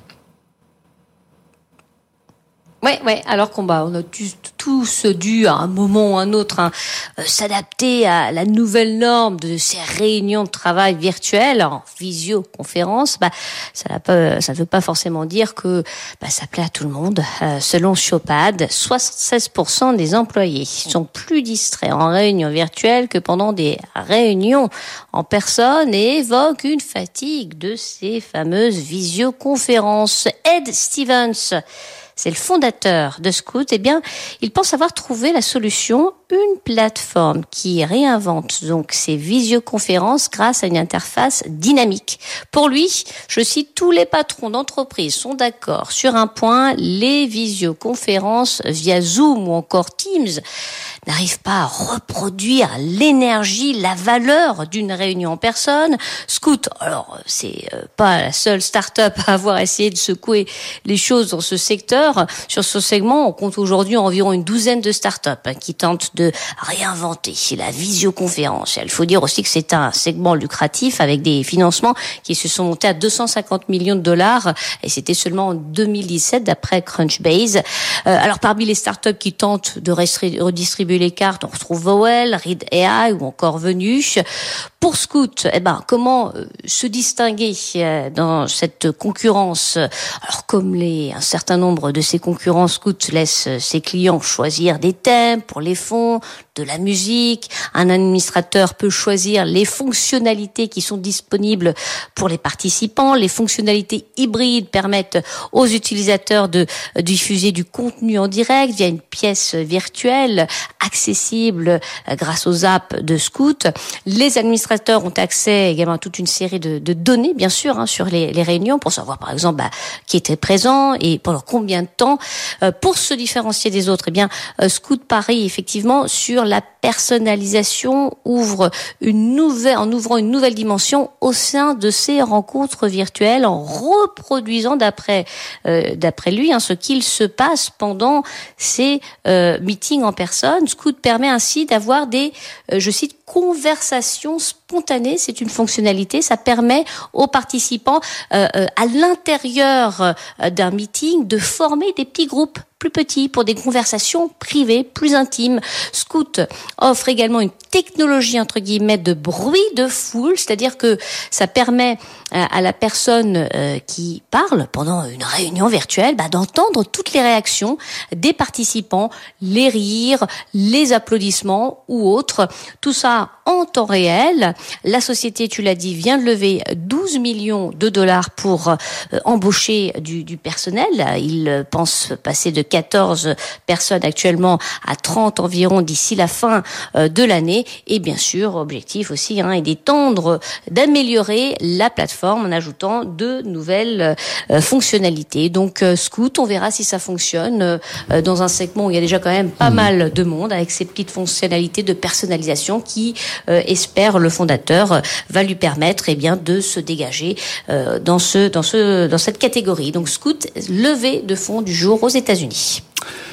Sabrina, tu vas nous parler de toute autre chose maintenant. C'est assez amusant d'ailleurs. Euh, tu vas nous parler de l'Oleato. L'Oleato, c'est une nouvelle boisson que Starbucks va commercialiser, qui est à base de café, mais aussi à base d'huile d'olive. Ouh, oui, je sais pas ce que tu en penses, mais effectivement, la grosse annonce euh, du CEO de Starbucks, euh, le géant du café, euh, lève le voile sur cette nouvelle boisson à base d'huile d'olive, donc l'oléato, euh, qui pourra être servie chaud, mais aussi glacé. Chacune de ces boissons servies aura au moins une cuillère d'huile d'olive, François, 120 calories euh, supplémentaires. Euh, Starbucks décrit ces boissons comme veloutées grâce à l'huile d'olive. Alors dans certaines enseignes Starbucks, euh, l'huile d'olive pourra aussi être proposée en supplément afin de personnaliser d'autres boissons. Des versions de ces boissons arriveront euh, dans le sud de la Californie de ce printemps avec plus de détails sur le lancement américain euh, à venir. Elles seront déployées euh, également sur d'autres marchés, Royaume-Uni, Moyen-Orient, Japon cette année. Pas de nouvelles de la France, mais tout démarre donc en Italie. Alors comme d'autres grandes en- enseignes, Starbucks modifie souvent son menu en, en lançant des articles en édition limitée, de façon saisonnière, euh, ou, ou en euh, introduisant de nouveaux ingrédients comme le lait d'avoine. Mais euh, ce lancement-là, bah, il est beaucoup plus important, souligne Starbucks, qui veut en effet créer une nouvelle catégorie, une nouvelle plateforme. L'idée est née en Italie lors d'une rencontre entre l'année dernière Howard Schultz, le CEO intérim et le producteur d'huile d'olive Tommaso Assaro, c'est ce dernier qui euh, a initié Howard Schultz à la pratique de consommer une cuillère à soupe d'huile d'olive chaque jour. Et là, bah, il s'est dit, bah tiens, pourquoi pas ajouter ça au café. Howard Schultz, qui doit rendre les rênes de Starbucks en avril, prédit que cette nouvelle plateforme transformera, je cite, l'industrie du café et sera un nouvel ajout très rentable à l'entreprise. Ces dernières années, bah, il y a de nombreux fabricants de boissons qui ont incorporé dans leurs recettes des ingrédients sains ou offrant certains en avantage. On en a parlé ensemble, euh, François, euh, comme l'aide au sommeil. Starbucks ne fait aucune allégation de santé avec euh, Oleato, mais espère que bah, les gens, euh, grâce à leurs propres recherches, viendront considérer comme un choix sain cette nouvelle boisson. En tout cas, euh, ce lancement intervient, François, à un moment où les chaînes d'approvisionnement sont fragiles, les consommateurs surveillent leur budget. C'est une économie quand même qui est assez particulière. Euh, donc on verra si la sauce prend, bien entendu, à surveiller. Donc premier test euh, en Italie et si tout va bien ici euh, aux États-Unis. Donc Oleato ce nouveau euh, café avec euh, de l'huile d'olive. Pourquoi pas? Il faut goûter. On verra bien. Sabrina, je compte sur toi parce que ça va arriver bien avant aux États-Unis et après en France. Promis. Tu seras un petit peu notre cobaye. Hein. Et puis, euh, c'est bon, hein, l'huile d'olive pour la santé. C'est sans doute aussi cette notion hein, de, de, on va dire, de d'aliments, en tout cas, voilà, de boissons bonnes pour la santé. Hein. Ouais. C'est Howard Schultz qui dit, en plus de 40 ans, je ne me souviens pas Ouais, d'un moment où j'étais le plus excité, plus. Ouais, enthousiaste. Étonnant, on verra bien. Merci Sabrina. À très vite. Euh, Merci, et François. vous restez avec nous bientôt 21h sur BFM Business, la suite de Tech Co avec au menu de notre deuxième partie avec un zeste d'huile d'olive, bien sûr. On parlera d'agritech, forcément. L'agriculture et la tech et trois startups qui viendront sur ce plateau euh, nous expliquer euh, eh ce qu'elles font. Vous verrez, c'est très intéressant. Et puis deux startups aussi qui intègrent euh, le Next 40. On rebondit sur l'actualité, vous le savez, ce classement hein, qui réunit la crème des crèmes de la tech. Eh bien, deux d'entre elles seront là ce soir. Vous restez avec nous. Il est 21h. Dans un instant, Frédéric Simotel me rejoint pour l'actu tech de ce jour. À tout de suite. Tech Co, le grand live du numérique sur BFM Business. Tech Co, le grand live du numérique avec François Sorel. Et l'actu tech de ce mercredi soir, c'est avec Frédéric Simotel. Bonsoir Frédéric. Bonsoir François, bonsoir à tous. Heureux de te retrouver et on va commencer par Microsoft qui, euh, eh bien, a mis un doigt dans, on va dire, ChatGPT et Bing et ça n'a pas l'air de bien se passer, en tout cas comme il le faudrait. Oui, alors ils ont, il y a plusieurs choses. Hein. Ils reconnaissent que leur outil euh, inspiré donc euh, de ChatGPT euh, dans le moteur Bing, hein, euh, intégré dans son moteur de recherche. Alors ils s'emploient à les corriger, mais il y a quand même pas mal de pas mal de soucis. Mais ce qu'il faut souligner, c'est que ils ont décidé quand même d'aller un peu plus loin, puisque le nouveau Bing Chat AI est désormais disponible euh, sur iOS, sur Android, euh, sur Edge Mobile et sur Skype. Et c'est un peu ça aussi la nouveauté. C'est-à-dire, il y a toutes les failles à corriger, hein, tu Ouais. l'as dit à l'instant de ChatGPT, et on en parle suffisamment ici, enfin de ChatGPT AI euh, euh, avec Microsoft, enfin de Bing euh, AI, donc qui est le- la, la version Bing associée à ChatGPT. Mais en tout cas, ça y est, ils ont décidé de l'ouvrir. Alors c'est en avant-première, c'est pour des, des Alors, je- testeurs. Pour tout te dire, je l'ai téléchargé sur mon iPhone. Ouais. Euh, j'ai l'appli Bing, mais je n'ai pas en fait cette intelligence de d'AI de, Bing. Je suis inscrit et on me dira quand je pourrai l'utiliser. Pour l'instant, Voilà. ça ne marche pas. C'est hein. pour ça que je dis que c'est des, utilisateurs triés sur le volet. Et voilà. Parce que justement, Je ne suis on- pas VIP chez Bing. on veut avoir les bonnes, euh, enfin, on veut avoir les bons agents conversationnels et en face, on veut avoir les bons utilisateurs conversationnels. On en parle, on en parle beaucoup puisque vous savez, dans le principe ChatGPT, l'intelligence, elle apprend aussi de dialogue, de l'échange qu'elle va avoir avec l'utilisateur. Donc du coup, ce sont des gens sélectionnés sur le volet. Alors pourquoi ils sont allés beaucoup sur le mobile? C'est que parce que Microsoft, alors même si la part de marché est beaucoup moins importante que Google, ils disent que 64% des recherches aujourd'hui faites sur Bing se font à partir du mobile. Donc du Oui. coup, on déploie, euh, on déploie Bing. Alors ils le disent, bon, Bing et Edge seront les copilotes euh, du web, parce que ça y est, Microsoft là, ils se sont euh, des, des, des ailes aujourd'hui hein, avec avec tout ça comparé, voilà, avec les autres, avec Chrome et, et, et le et le moteur de recherche Google, hein, qui Attention à l'atterrissage, hein, parce Ouais, que voilà. ça risque d'être un peu là. violent. On en voit qu'il y a quand même elle est des... disponible en avant-première sur Android, Android, iOS et, et, iOS et Android. Euh, il y a des sessions de chat que l'on peut mettre. Il y a même la commande par la voix. Et puis alors, cho- chose euh, nouvelle, donc, euh, euh, donc à la fois, soit on a l'application que tu as téléchargée Bing et sur laquelle on regarde, soit on a la version Edge.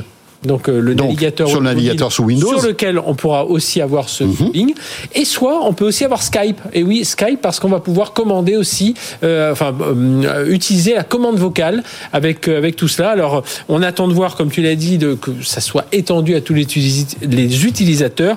Mais en tout cas euh, alors Microsoft euh, prévient quand même, hein, il peut y avoir des problèmes de connectivité en ce moment avec ChatGPT parce qu'il y a beaucoup de demandes. Mais bon, on a bien compris que pour l'instant, ils cantonnent ça à des utilisateurs test, Oui. utilisateurs bêta. Voilà, mais il nous tarde de tester tout ça. Moi, je suis sur la liste d'attente. Là, je, tu vois, je trépine d'impatience de pouvoir euh, me faire insulter par Bing et AI. Puisque rappelons-le, c'est ça qui est rigolo, c'est que de temps en temps, il y a des débordements et que Oui, oui, voilà. ça, ça part un peu. Ça et part un peu en vrille. fait avec leur ancienne euh, Ouais.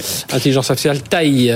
Dans l'actualité aussi, Frédéric, ce soir, tu voulais nous parler euh, des, du, du fameux Chips Act américain. hein. Oui. On devrait en savoir plus dans les heures qui viennent. Oui, le, le programme de financement donc euh, qui doit aider à, finan- à dessiner à développer la production des chipsets sur le territoire américain, pas forcément avec des, que des acteurs américains, puisque on a certes Intel d'un côté, mais on a aussi TSMC qui est très intéressé. Et là, voilà, euh, l'administration américaine avait dit ce sera avant fin février, donc euh, bah, il suffit de regarder euh, la date. On n'est pas très loin, on est à, à quelques à quel- et à quelques jours de la fin février. Eh bien, on est à quelques heures un peu de dévoiler tous ces euh, tous ces détails. Alors, c'est 52 milliards de dollars qui vont être répartis. Alors, en 39 milliards de subventions aux fabricants eux-mêmes de semi-conducteurs, et puis il y aura entre 13 et 14 milliards qui seront eux répartis aux, aux entreprises, aux universités, et puis là, ce sera surtout pour aller créer la main d'œuvre, former euh, euh, des, des, des, des chercheurs, des euh, Intel doit commencer à se frotter les mains là, non? Oui, oui. Et, et surtout, alors, c'est un long travail. Alors, euh, il y a un crédit d'impôt aussi qui va être accordé. Ouais. hein. c'est euh, pour aller jusqu'à 25% des dépenses en capital. Et donc là, ça y est, tout le monde déroule. Le tapis rouge, l'Arizona, le Texas, l'État de New York. Et juste un mot sur l'Arizona. Alors, l'Arizona, on, on- enfin, pour ceux qui, qui connaissent, enfin, qui ont suivi la- l'actualité récente où s'est déroulé le Super Bowl Bowl, euh, la finale du Super Bowl, pas loin de Phoenix. Phoenix, c'est l'une des, grandes villes de, de, de l'Arizona. C'en est peut-être peut-être la capitale. Il faudrait que je. Il y a, il y a Abilene, enfin il y a, il y a, Mhm. il y a Phoenix. Et donc, ben, là, il y a eu un intense travail de lobbying depuis euh, depuis quasi- quasiment une dizaine d'années. Euh, et puis depuis 2017, ça s'est accéléré et on a invité les gens d'Intel et TSMC et on est allé à Taïwan pour négocier tout ça. Et TSMC a mis, enfin Intel a été le premier à mettre 20 milliards sur le euh, sur le, le, le tapis. Et puis même les dirigeants euh, de de de l'État d'Arizona ont fait partie du groupe de lobbying qui ont défini les grandes lignes du Chips Act. Donc euh, voilà, ils ont quand même pas mal avancé dans, dans ce domaine. L'Arizona, euh, alors Intel est même allé jusqu'à dépenser 7 milliards de dollars en lobbying hein, pour pouvoir euh, élaborer tout ça. Donc on va avoir euh, les décisions dans, dans quelques heures, mais on voit ça se, ça se chiffre en dizaines de milliards de dollars, parce que ça c'est les 52 milliards, c'est la subvention. Mais derrière, Oui. il y a Il y a tout ce que tu disais, les crédits d'impôt, etc. Il y a tous les crédits d'impôt, les Mm. aides, et on va vous donner de l'eau, et on va vous construire des autoroutes et des hôpitaux et tout ça Mhm. pour vos salariés. C'est un- c'est une usine, c'est 3000 salariés. Et derrière, il y a euh, euh, bah, tout ce que ça peut apporter en, en emploi à côté. On va suivre ça de près, bien évidemment, on aura l'occasion d'en reparler. Parlons de Tesla maintenant, Frédéric. Tesla qui réduit ses ambitions en Allemagne. La fabrication de batteries dans sa Gigafactory proche de Berlin sera finalement déplacée en partie aux États-Unis. Voilà, c'est une surprise, une nouvelle conséquence de l'IRA qui fait trembler donc la filière électrique européenne. Voici le reportage de Simon Tellenbaum et on revient juste après. Tesla cède aux sirènes de l'IRA. Le groupe confirme vouloir donner la priorité à l'assemblage de cellules de batterie aux États-Unis pour profiter du plan de subvention de l'administration Biden. La fabrication sur le sol américain est une condition pour profiter des crédits d'impôt qui peuvent représenter jusqu'à un tiers du coût de la batterie. Si Tesla assure maintenir en parallèle ses projets de production de batteries dans sa Gigafactory située près de Berlin, la montée en cadence ne sera sans doute pas la même. Tesla a annoncé il y a peu une importante extension de son usine de batterie dans l'état du Nevada. La production sera simplement soutenue par le site de Berlin qui expédiera des composants outre-Atlantique. Ces changements n'auront pas d'impact en termes d'emploi en Allemagne, nuance à ce stade les autorités locales, mais le signal est inquiétant. De Northvolt à Volvo, en passant par Panasonic ou Ford, la liste des investissements dans la filière batterie attirée ou en passe d'être attirée aux États-Unis ne cesse de s'allonger. Voilà le reportage de Simon Tenenbaum. Pas facile, hein Non, pas facile. euh, Et puis c'est Gigafactory. on, hein. comprend un peu tous les enjeux, pourquoi les. Européens cherchent et pourquoi en France aussi on pousse, pourquoi on a des. euh, Il y a plusieurs des- projets de Gigafactory en France. Oui, et hein. puis p- pourquoi on pousse? Il faut davantage pousser même nos startups qui sont. euh, On a parlé de Vercor, hein, qui, Oui. qui vient de faire son entrée au Next 40. Voilà, il faut vraiment pousser de ce côté-là. Puisqu'on est dans les milliards, on y reste avec ce plan de 3 milliards et demi de dollars de la NASA qui est plutôt amusant, c'est pour repenser en fait les combinaisons spatiales qui vieillissent. Oui, ça fait un moment. Alors, ils avaient lancé un concours de design. Je vous invite à aller Ouais. sur Internet pour voir toutes les idées un peu les plus farfelues les unes que les autres qui étaient un peu sorties. Mais en tout cas, voilà, les combinaisons spatiales aujourd'hui utilisées par les astronautes datent des années 70. Ouais. C'est-à-dire qu'elles n'ont pas été du tout, euh, elles n'ont pas Mise à- mise à jour, en quelque Elles ont sorte. é- é- évolué, mais euh, on n'a pas réfléchi à nouveau. Alors que depuis 1970, eh bien, les gabarits, hein, ne serait-ce que les gabarits des astronautes ont complètement changé, puisqu'aujourd'hui, avant, on avait toujours un peu le même profil. Les pilotes, ils devaient faire une certaine taille, euh, une certaine carrure. Aujourd'hui, on voit, on a des gens qui sont issus du, du domaine civil, donc euh, qui n'ont pas forcément la corpulence de, Mhm. de ces athlètes de haut niveau que sont les, les pilotes de chasse et pilotes d'essai. Donc euh, ça, c'est la première chose. La deuxième, on a des, pro- on a des problèmes de de composants hein, de la combinaison, bah oui, ça commence à dater un peu. Il y a des composants qui euh, bah, qui ne sont pratiquement plus euh, fabriqués. Et puis en raison du manque de financement, bah, la NASA elle avait plutôt cherché à, à recoudre. Hein, c'est plutôt les couturières qui recousaient les, les euh, façons, enfin une, façon d'évoquer ça. On était plus dans la petite reprise que dans redis- redesign tout un modèle. Eh Bien là, ils ont mis 3 milliards et demi sur la table jusqu'en 2034. Les premières combinaisons arriveront en 2026. Et donc il faut tout repenser. Il y aura deux modèles de combinaison. Il y aura le modèle de combinaison qui sera vraiment pour la et ça c'est Axiom qui a remporté ce contrat 230 millions de dollars pour des combinaisons qui seront utilisées pour les missions lunaires Artemis hein, de, la, de la NASA. Oui. Et l'autre partie c'est la Lune. qui a récupéré ça, c'est aux alentours de 100 millions de dollars de contrats. Là c'est une nouvelle génération de combinaisons. Là c'est pour la station spatiale internationale. Voilà donc il y a deux euh, deux, deux modèles et donc euh, bah, comme je vous l'ai dit d'ici 2026 on devrait voir apparaître ces nouvelles combinaisons. Voilà, et Elon Musk est sur le coup, justement. Ah bah, il, est en il est en train de, voilà de mettre en, au On point vu, et de dessiner ses propres combinaisons Oui, spatiales. oui, on l'a vu, hein, on avait vu déjà, euh, les- on avait évoqué, enfin, lorsqu'on a vu Thomas Pesquet justement avec ses combinaisons toutes blanches. Voilà, bon, ils vont aller un peu plus loin dans le design en tout cas. Merci beaucoup, Frédéric. Euh, Qu'est-ce que tu fais à 22h Tu seras avec nous, évidemment, sur BFM Business. Oui, on va parler robots. On va parler robots avec euh, un programme exceptionnel qu'on vous propose ce soir, juste après Tech Co, juste après le journal de 22h. Euh, on s'intéressera un peu à la robotique et avec un focus sur une boîte qui nous fascine. Il s'agit de Boston Dynamics. Vous savez, ces robots à la fois chiens, mais aussi humanoïdes, dont on voit des vidéos sur YouTube parfois qui sont bluffantes. On vous diffusera un documentaire d'une vingtaine de minutes qui vous raconte un petit peu l'histoire de Boston Dynamics. Et puis après, un tech et débat. Et j'aurai le plaisir d'animer ce débat avec Anthony Morel et Bruno Maisonnier. Vous savez qui est le, le- l'ex-patron d'Aldébaran et qui est toujours dans la robotique. Il était avec nous hier soir dans Tech Co. Et là, il nous parlera de robots et son, sa vision du robot du futur. Ce sera à partir de 22h sur BFM Business pour ce tech et débat exceptionnel sur Boston euh, Dynamics et donc sur les robots. Euh, je compte sur vous. Et puis, je vous le rappelle, on revient dans un instant pour la suite euh, de ce Tech Co à la radio, à la télé, et puis les podcasts et les replays qui vous attendent juste après. À tout de suite. Tech Co, le grand live du numérique avec François Sorel. Je vous propose dans le cadre qui vient de nous intéresser à la révolution de la tech dans l'agriculture. On en parle souvent dans Tech Co. Encore trois exemples frappants qui sont avec nous ce soir. Je vous présente Loïc Le Cerf.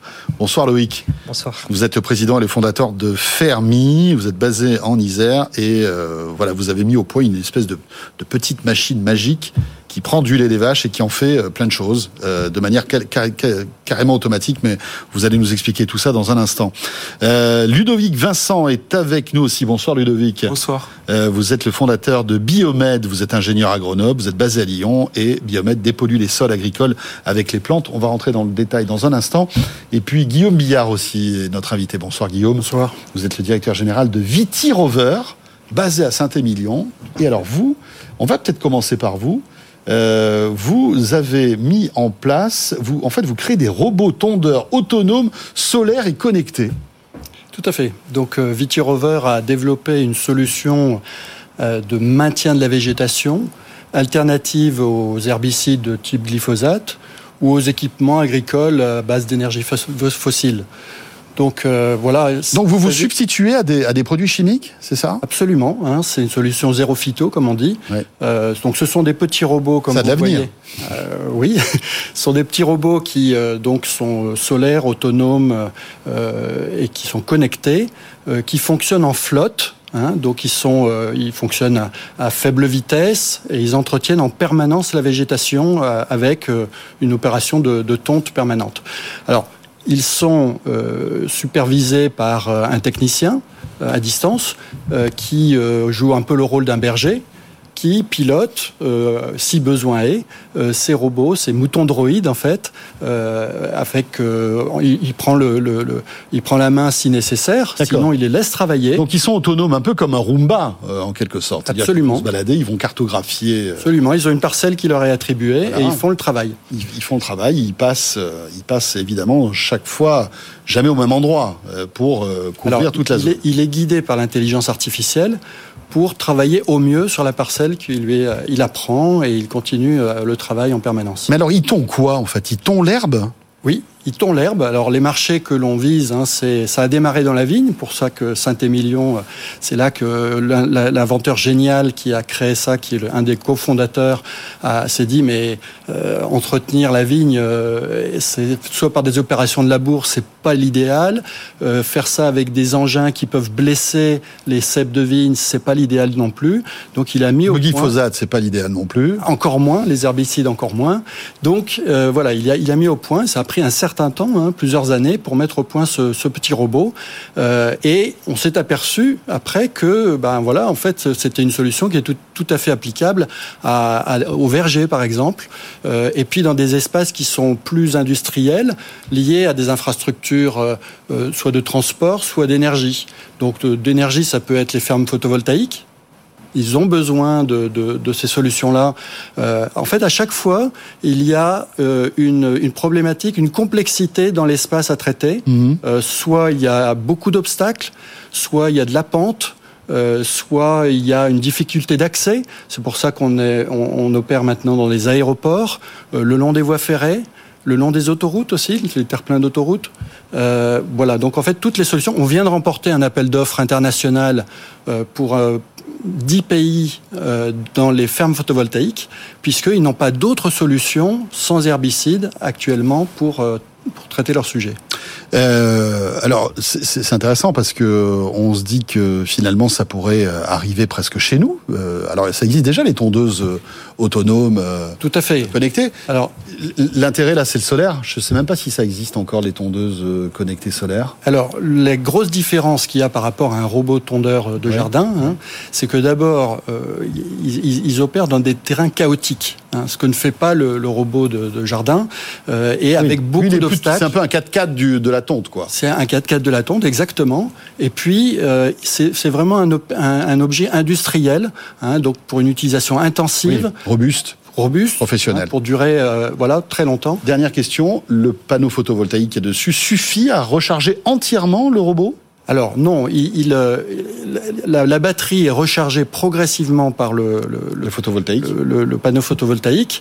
Euh, les périodes de l'année, en gros, ça dure à peu près huit semaines où il y a une forte hausse, enfin une forte où l'herbe euh, pousse énormément. Ouais. Euh, il faut lui apporter un petit peu d'aide. Alors ça peut être soit par le changement de batterie fait par le berger, euh, soit euh, par euh, une station elle-même solaire qui est de recharge, dans lequel le robot vient se glisser. Là, un peu comme recharger. les robots, les Roomba, les choses comme ça qui re- reviennent en fait sur leur euh, station d'origine pour se recharger. Absolument. Merci beaucoup Guillaume, euh, Merci Guillaume Billard, donc directeur général de Viti Rover. Euh, Loïc, parlez-nous. Après, on donnera la, la parole à Ludovic, bien sûr. Parlez-nous donc de Fermi, basé en, I- en donc en Isère, hein, c'est ça. Euh, deux ans et demi de R&D, 5 millions de financement. Vous prévoyez aussi une belle levée de fonds pour cette année 2023 pour arriver donc dans les euh, les endroits où les vaches créent du lait, en tout Voilà, cas font du l'idée- lait. L'idée, c'était d'arriver à inventer une machine capable de transformer à la demande le lait directement en sortie de traite en tout un ensemble de produits laitiers. Donc c'est ce qu'on appelle un atelier de transformation autonome. Il se place à la ferme et il permet, sans intervention humaine, à n'importe qui, avec son smartphone, de commander des yaourts, des fromages, des glaces, de la crème. Et la fabrication se fait à la demande. C'est-à-dire, à partir du moment où vous faites la, commande, les produits euh, vont euh, pouvoir être fabriqués au dernier moment. Euh, dès la traite, le, le produit va passer euh, dans la machine et euh, les différentes étapes reproduites par de la robotique euh, fine vont permettre d'arriver à... Donc le lait est pris, par exemple, si c'est des yaourts, il va être pris, il va être. Après, on va rajouter les ferments qui font les ferments lactiques qui vont faire le yaourt, etc. La température, enfin, il y a- Exactement. il y a toute une, Toutes une les étapes somme d'actions finalement pour faire un yaourt. Toutes les étapes traditionnelles sont reproduites au sein de la machine. Et ce qui fait vraiment la différence... L'emballage, tout ça? L'emballage est également. Donc, euh, tout est mis en paquet. Vous pouvez venir récupérer directement. C'est-à-dire que le, comme dans, dans- enfin, dans une usine traditionnelle, le, le- le pot de yaourt sortira avec l'étiquette, etc. Tout, Tout à fait, tout à fait. L'étiquette personnalisée parce qu'on fait vraiment les produits pour vous. Et on le fait pas le yaourt aromatisé quand même, parce qu'en pas aromatisé. L'idée, c'est de permettre justement de retrouver des produits qui ont du goût, donc des produits fermiers, Oui. parce qu'on peut transformer directement, comme il y a 100 ans, directement après la traite, avec des procédés qui sont très simples. Et on, on sort du schéma classique de l'industrie laitière où on a un collecteur, un transformateur, un supermarché. Ici, tout se fait dans un rayon de 20 mètres et tout se fait à la demande. À la demande, ça veut dire pas de gaspillage, ça veut dire des produits qui sont ultra frais, ça veut dire pas besoin de rajouter des intrants, pas besoin de faire des traitements thermiques. On arrive vraiment à retrouver des, des produits qui ont du goût, un vrai goût Oui, de et la qui ferme, sont ultra frais. hein, qui sont ultra frais et qui nous permettent de diviser par deux les émissions de gaz à effet de serre liées à l'agriculture. C'est l'objectif. euh, Alors, avec votre machine, on peut faire des yaourts, des fromages, des glaces, du beurre. Incroyable. On peut faire pratiquement tous les produits laitiers. Ce qu'on fait pas, ça va être euh, des comtés qui nécessitent 18, 36 Oui, c'est mois ça. pour être suffisamment bons. Mais même des fromages comme des tomes, des raclettes, c'est des produits euh, qui sont qui, qui, qui se font très bien et, euh, et qui, qui n'ont pas besoin d'un façonnage manuel pour être fabriqués. qui n'ont pas besoin d'un façonnage manuel. C'est-à-dire que le façonnage se fait avec de la robotique fine au sein de la machine. Vous en êtes où aujourd'hui? Ça fonctionne? Il y a Alors déjà là, ces, on ces lance petites ans- machines qui fonctionnent dans, dans une ferme? Donc deux ans et demi euh, de travaux de recherche avec une équipe de 20 personnes, euh, un financement ADEM, euh, ADEM et BPI, labellisé Deep Tech. Euh, 20 a levé ingénieurs, c'est ça? beaucoup- Une vingtaine d'ingénieurs spécialisés, robotique, intelligence artificielle, IoT. On a levé beaucoup de verrous technologiques, donc c'est particulièrement challenging. Moi, je travaillais avant dans le domaine des, des voitures autonomes, donc euh, c'est un domaine qui est euh, encore plus challenging. Oui. Euh, arriver à faire vraiment quelque chose de d'entièrement autonome pour pas faire de la surcharge de travail à l'éleveur, tout en respectant une qualité optimale Ça fait l'hygiène aussi, j'imagine, parce que là, on touche quand même au lait. Tout à fait. Et puis en permettant de, de retrouver ces gestes traditionnels Mhm. et cette qualité de, de produits qu'on a malheureusement Ah, perdu. vous vous m'avez pas répondu. Ça marche déjà ou pas? Alors, on a le prototype qu'on présente la semaine prochaine.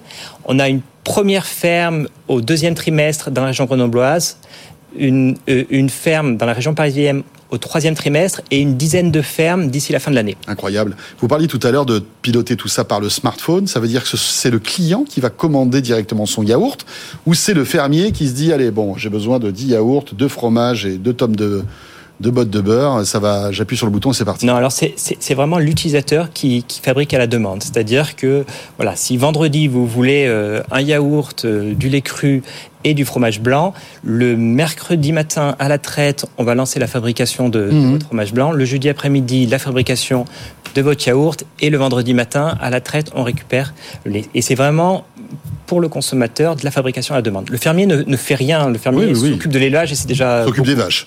C'est déjà beaucoup. C'est quand même la matière première un peu importante. Merci beaucoup Loïc. Merci à vous. Euh, Ludovic, Oui. à nous. Donc vous êtes le fondateur de Biomed et ingénieur agronome. J'ai eu le plaisir de vous recevoir dans Technico déjà l'année dernière. Tout à fait, merci. Euh, vous êtes basé à Lyon, je disais, et vous, euh, vous dépolluez les sols agricoles avec les plantes, c'est ça? Effectivement, on découvre de, de nouvelles plantes et de capacités particulières de certaines plantes pour retirer les polluants des sols. Euh, L'idée, c'est c'est quoi? C'est de mettre euh, en fait à disposition euh, une plateforme qui permet justement de mieux comprendre pour, pour nous en fait la pollution des sols, c'est ça aussi Effectivement, on est on est accompagné depuis peu par euh, l'agence spatiale européenne et l'accélérateur de l'agence euh, spatiale européenne pour prédire les pollutions dans les sols à l'intermédiaire d'images satellites et d'in- d'intelligence artificielle et savoir effectivement quelles sont les pollutions qui nous entourent. Malheureusement, il y en a il y en a beaucoup, soit des métaux lourds, des pollutions euh, des pollutions. euh, On parlait tout à l'heure des glyphosates. euh, Est-ce que le, j'imagine que le glyphosate a des- Voilà, ça fait partie. Il y a des métabolites qui peuvent se retrouver dans les sols. Il y a plein de choses qui nous entourent et qui affectent la santé, la, la biodiversité, etc. Et on va intervenir sur ces polluants pour les retirer. Et effectivement, il y a cet outil euh, qui nous permet de savoir quelles sont les pollutions pour pouvoir les traiter. Comment faites-vous justement pour traiter ces sols? On parle de phytoextraction, c'est ça? C'est ça. Euh, en fait, c'est euh, alors c'est le nom un peu, compliqué pour dire euh, pour extraction par les plantes. Les plantes avec leurs racines vont venir capter ces polluants dans les sols, les accumuler dans leur dans leur partie aérienne, leur- leurs feuilles, leurs tiges, etc. Et du coup, en retirant les plantes, on va retirer les polluants qu'elles ont qu'elles ont absorbés. C'est incroyable les plantes quand même, ça dépollue l'air. Oui. Hein, on le sait ça depuis des années. hein. Il y a même des plantes, euh, une plante qui a été modifiée génétiquement alors qui n'est pas disponible en France parce qu'elle n'a pas le droit d'être vendue parce que dès qu'il y a des OGM c'est compliqué, mais elle, elle est déjà vendue aux États-Unis, qui arrive à dépolluer l'air, mais d'une manière incroyable. Euh, ce- le, le- le créateur de cette société était euh, il y a quelques semaines notre invité.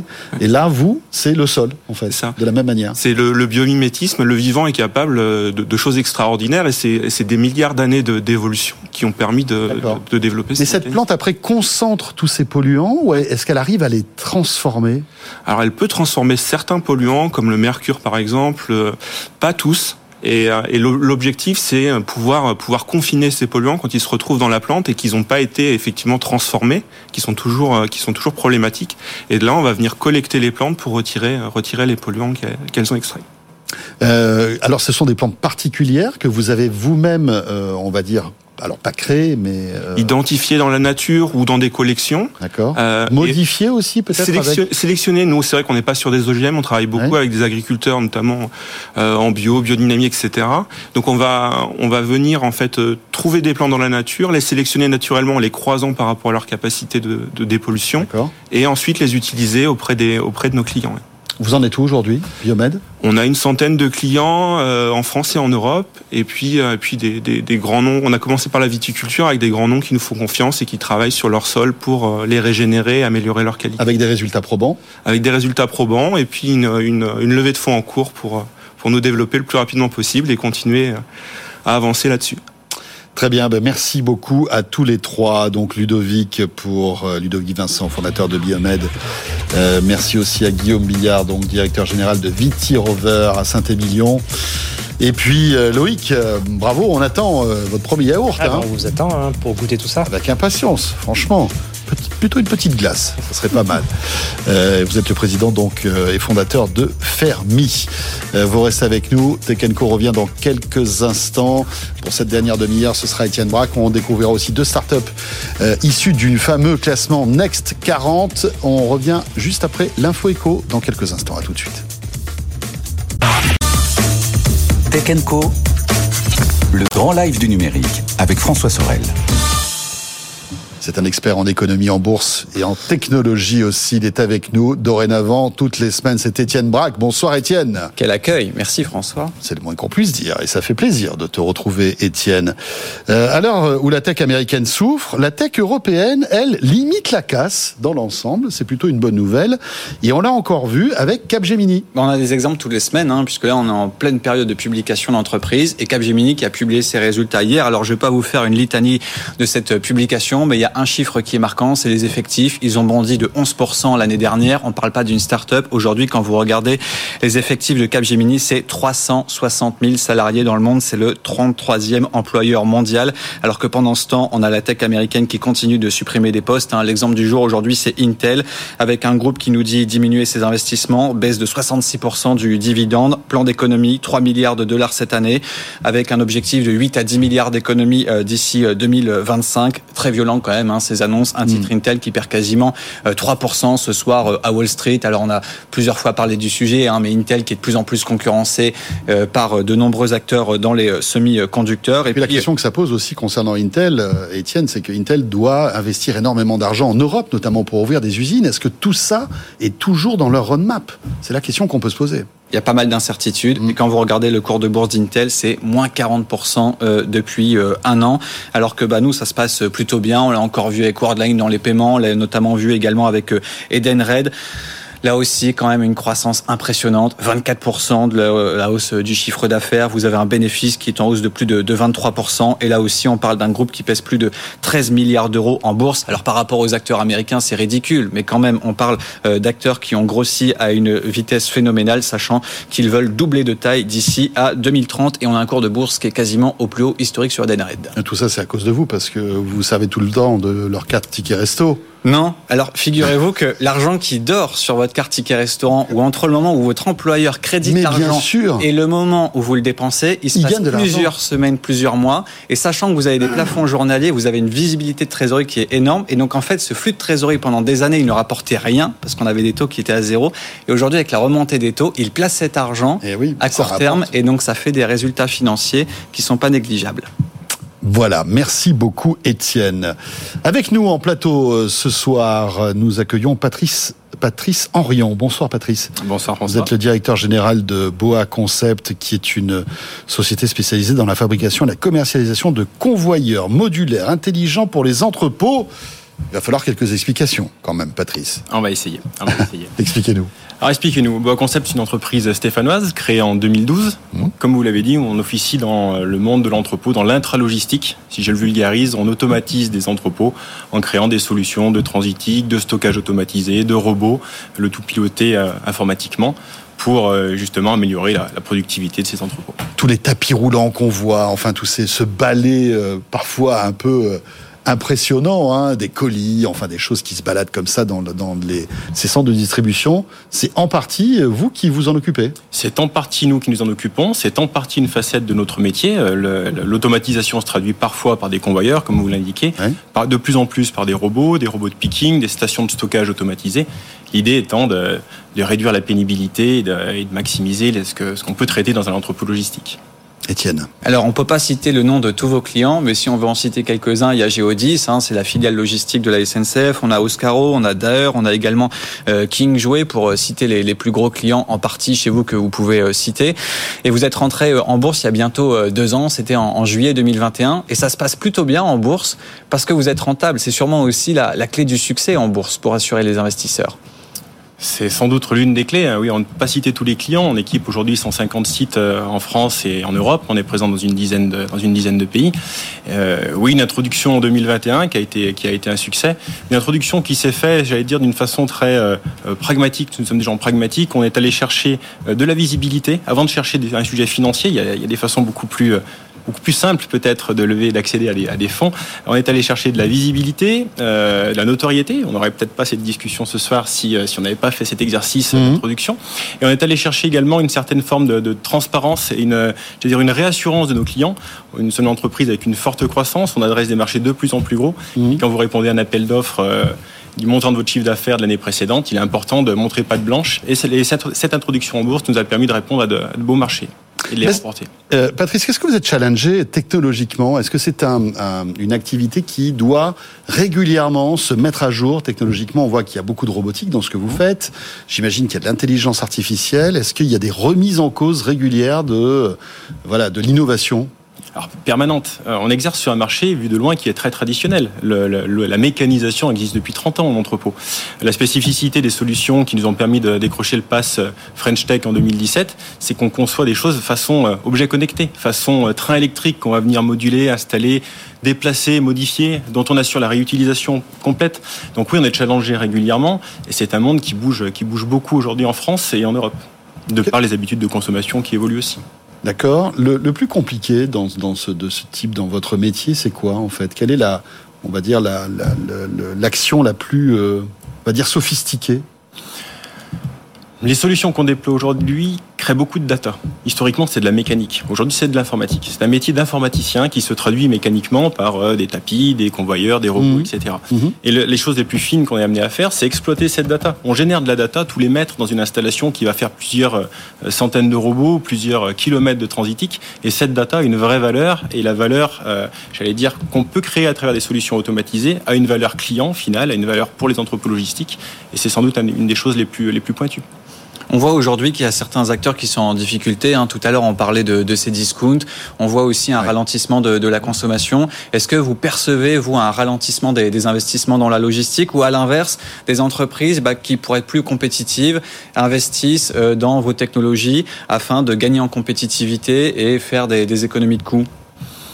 Alors, on, on ne perçoit pas aujourd'hui encore de ralentissement. Il n'empêche que l'évolution des chiffres du e-commerce, euh, qui est un de nos sous-jacents, hein, e-commerce, immobilier logistique, etc., sont, sont c'est un de nos secteurs d'activité, euh, font que certaines prises de décision se diffèrent. Mais on, on sort d'une période extrêmement euh, chargée. J'ai envie de dire la période post-Covid a été extrêmement chargée. Mmh. Les acteurs du e-commerce et d'autres acteurs ont été habitués à des taux de croissance extrêmement élevés. Est-ce que nous ne sommes pas en train de revenir sur une croissance plus rationnelle? L'avenir nous le dira, je pense, dans les, dans les six prochains mois.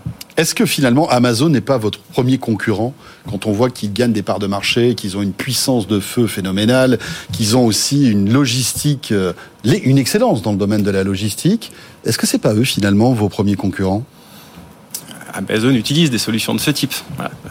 Je le dis, je le dis, je le dis, je le dis en souriant. Mais non, ce n'est pas un concurrent. Au contraire, ce sont des, ce sont des, des catalyseurs sur un mmh. marché qui euh, finalement euh, se démocratise de plus en plus. Historiquement, euh, l'automatisation, ce sont des grandes entreprises type Amazon ou des grands leaders euh, du e-commerce qui tiraient les sujets d'automatisation. Ouais. Aujourd'hui, les solutions qui sont déployées par Boa Concept, mais par, par, par nos confrères, sont des solutions qui, qui s'adressent à des marchés et qui, et qui démocratisent l'accès à l'automatisation. Et c'est une, une des baselines de l'entreprise. C'est comment on arrive à démocratiser des solutions qui finalement sont accessibles accessibles à des entrepôts comme Amazon, mais qui sont également accessibles à, des, à du e-commerce plus euh, de, taille plus nationale. Si on, on a une excellence, un savoir-faire français dans ce domaine?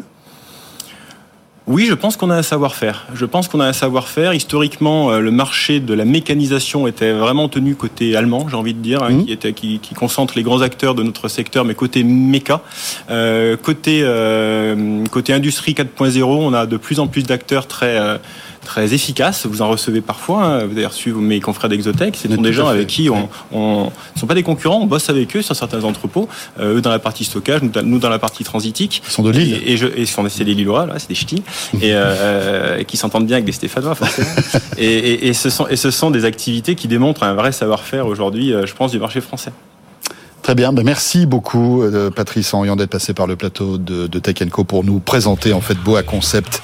Et merci à Étienne Braque. Merci François. Et vous restez avec nous, il nous reste un petit quart d'heure à passer ensemble euh, dans Tech Co sur BFM Business. Quoique je dis un petit quart d'heure, un petit peu plus, puisqu'après euh, le journal de 22h, j'aurai le plaisir de vous retrouver pour un spécial robotique, mais cette fois-ci la robotique version Boston Dynamics. Vous savez, ces robots chiens, euh, parfois humanoïdes aussi, qui impressionnent dans certaines vidéos. On, vous diffusera un documentaire passionnant sur ce sujet, un, documentaire euh, réalisé par la rédaction de Co, et puis après un débat en compagnie de Bruno Maisonnier, qui est l'un des experts dans le domaine de la robotique en France.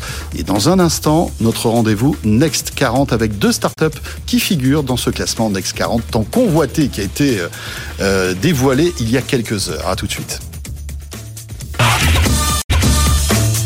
Tech. Plongez dans la French Tech. Voilà, deux startups qui rejoignent le fameux French Tech Next 40, vous le savez, hein, le Graal qui est euh, dévoilé euh, chaque année par le gouvernement. hein. c'est une marque de, reconnaissance évidemment. Euh, et on a pour vous, eh bien, sélectionné deux startups qui sont dans ce domaine aussi dynamique de l'immobilier, avec à la fois Club Funding et David Elnouchi qui est avec nous. Bonsoir David. Bonsoir. Euh, Vous êtes le cofondateur donc de Club Funding et Gabriel Pacheco.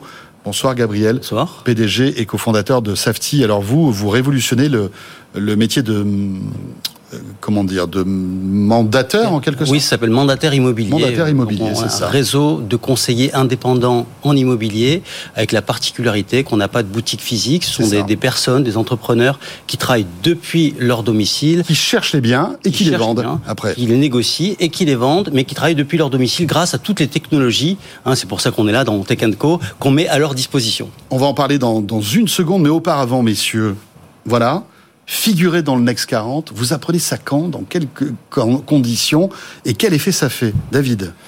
Évidemment, une immense euh, fierté euh, pour euh, toute l'équipe, tout le travail qui a été fait Mhm. auprès de tous nos partenaires, nos associés. Mais c'est également, j'ai envie de dire un peu, ça nous oblige, quoi, ça nous engage. Enfin, on a entendu Emmanuel Macron lundi soir nous Oui, dire que- vous devez porter euh, des évolutions euh, technologiques. Alors, euh, en ce qui nous concerne, ça va être sur le plan environnemental, la transition énergétique euh, notamment, d'aller financer des projets qui vont vite, qui vont fort dans ce sens et de contribuer à notre échelle à améliorer, à améliorer ce, ce sujet. Donc euh, voilà, on est très fiers, mais on sait qu'on a une mission à accomplir. On espère le faire avec l'ensemble de, de- des membres de, du Next 40.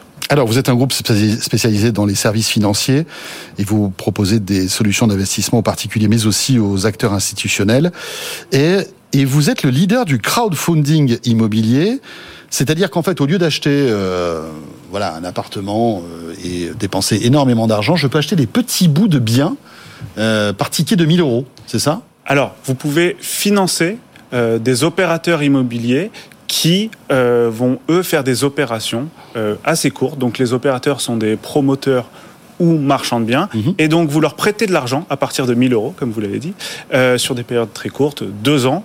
Et en contrepartie, vous avez une rémunération de l'ordre de 10% euh, par an, avec des coupons qui sont versés euh, tous les mois. Et donc, c'est vrai qu'avec euh, 1000 euros, vous pouvez euh, bah, financer ce type d'opération et être euh, investi euh, dans la pierre de façon euh, indirecte. Donc, 1000 euros, j'investis 1000 euros. Au bout d'un an, j'ai 1100 euros. Tout à fait. C'est ça, 10%. Vous avez vu, je compte bien. hein. Ouais. Et au bout de deux ans, j'ai... euh, bah, 1200. Voilà, 1200, un petit peu Enfin, vous avez 100 en plus. Voilà, euh, c'est- ça. Exactement. Et Et donc, vous c'est- touchez. C'est un rendement intéressant. C'est un rendement euh, très intéressant et surtout vous le touchez euh, tous les mois. Donc tous les mois vous avez euh, vos, vos coupons. Et ce qui est intéressant également, c'est que nous proposons à nos investisseurs plusieurs opportunités par jour et donc ils peuvent se créer un portefeuille extrêmement granulaire euh, en choisissant le secteur, la géographie et ils peuvent se constituer un patrimoine immobilier extrêmement diversifié. 515 millions d'euros levés en 2021.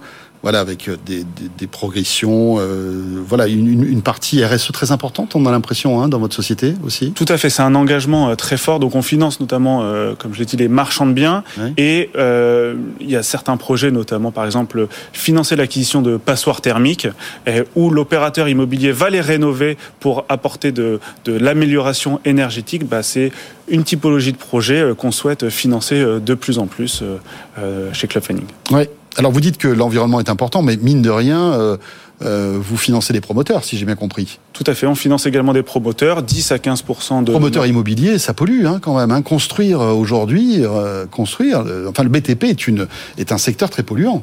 Oui, en revanche, euh, les, les bâtiments neufs respectent euh, le décret tertiaire, la loi Oui. énergie-climat, et donc ART, etc. exactement. Et donc, ils sont un peu en avance sur euh, sur ces sujets d'amélioration énergétique.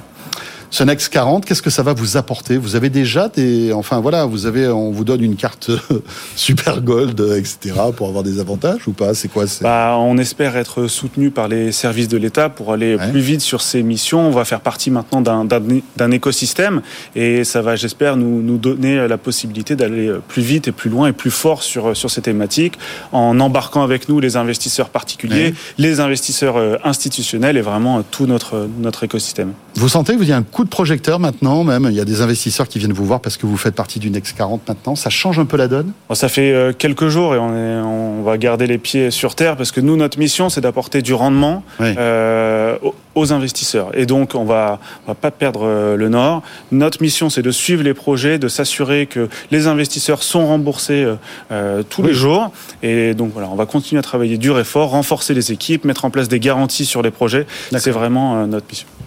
Gabriel, vous aussi, donc, euh, euh, welcome dans le Next 40. Merci. Quel effet Voilà. Un effet waouh. Hein. Euh, on est effectivement extrêmement heureux, extrêmement fiers. C'est une reconnaissance pour euh, pour nous tous. Moi, cofondateur, et j'ai un mot, une pensée pour euh, mes amis cofondateurs Sandra et Marc, puisqu'on est trois cofondateurs et toujours à la, à la tête de l'entreprise. Les 300 salariés du groupe, les 6500 euh, conseillers indépendants, entrepreneurs indépendants. Il y a une immense fierté pour tout le monde. D'ailleurs, on l'a vu sur les réseaux sociaux ces derniers jours. Des gens qui disent je suis fier d'être chez Safety euh, et, et bravo, c'est tellement mérité. Donc, je crois que c'est avant tout ça. Euh, Et euh, est-ce que vous vous sentez investi d'une mission, comme le disait à l'instant euh, David? Bah, la mission, pour moi, ça a toujours été d'aller plus loin et d'apporter plus de valeur ajoutée à nos conseillers. Hein. Quelque part, euh, nos partenaires, ce sont nos conseillers indépendants et on se bat au jour le jour pour leur apporter les meilleures solutions, pour être les meilleurs sur le terrain, grâce à des formations, grâce à des outils technologiques, pour faire en sorte que bah, finalement, euh, ils fassent un maximum de ventes et un maximum de chiffre d'affaires pour eux. Et Bien sûr, parce qu'en fait, ils vivent de ça, hein, euh, Ah bah, finalement. bien sûr. Euh, ce qui- ce qui a- enfin, alors, les mandataires immo- immobiliers, ça existe depuis euh, pas mal de temps. Vous, ce que vous faites, c'est que tout est numérisé, en quelque sorte. Il n'y a pas d'agence. Il n'y a pas d'agence. Safety n'a pas d'agence. Safety n'a pas d'agence. Alors, il y a un siège social à Toulouse. On a euh, 250 salariés qui sont Oui. l'ensemble des salariés Et français. qui travaillent sur le bon fonctionnement. de Exactement, sur le bon système. fonctionnement, euh, avec des formateurs, euh, Mmh. euh, des ingénieurs, etc. Et on a ensuite donc près de 6000 conseillers en France hein, qui travaillent, que ce soit à la ville, à la campagne, où ils habitent, dans les grandes villes, dans les villes de taille plus moyenne, depuis chez eux, grâce aux outils technologiques qu'on met à leur disposition. Mais ils font dans le fond le même travail que n'importe quel conseiller immobilier qui travaillerait aussi en agence, hein, c'est-à-dire, vous l'avez dit, hein, ils vont prospecter, ils vont rentrer des biens, rentrer des mandats, ils vont les diffuser euh, sur les différentes plateformes, hein, Se Loger, Le Bon Coin, des centaines de sites internet. Ils vont faire la négociation et les visites, et puis ils vont aller jusqu'à chez le notaire, faire la vente effective et, et gagner et prendre, prendre évidemment une commission là-dessus. Un- Une commission, bien sûr, c'est ça hein, l'objectif. C'est ça l'objectif. Et nous, notre leitmotiv, c'est changer la vie de nos conseillers et faire en sorte de, quelque part, les aider à réussir leur vie. Parce qu'ils viennent pour ça et on a beaucoup de, témoignages en permanence. Et encore là récemment, avant que j'arrive, je voyais des témoignages des gens qui nous disent Safety, ça a changé ma vie. Euh, Safety, ça m'a aidé à réussir ma vie pour moi et pour ma famille. Pourquoi? Parce que en fait, on peut gagner très bien sa vie. On Avec, peut euh, gagner euh, très bien sa vie. hein, pour donner quelques chiffres, hein. on a 700 conseillers euh, qui font plus de 100 000 euros de chiffre d'affaires dans l'année, et on a euh, notre meilleur conseiller qui fait 830 000 euros de chiffre d'affaires à lui tout seul. 830 000 euros de chiffre d'affaires sur, sur l'année dernière. Il faut qu'il investisse chez Ah ben, je suis hein. sûr qu'il le fait. Je suis sûr qu'il le fait.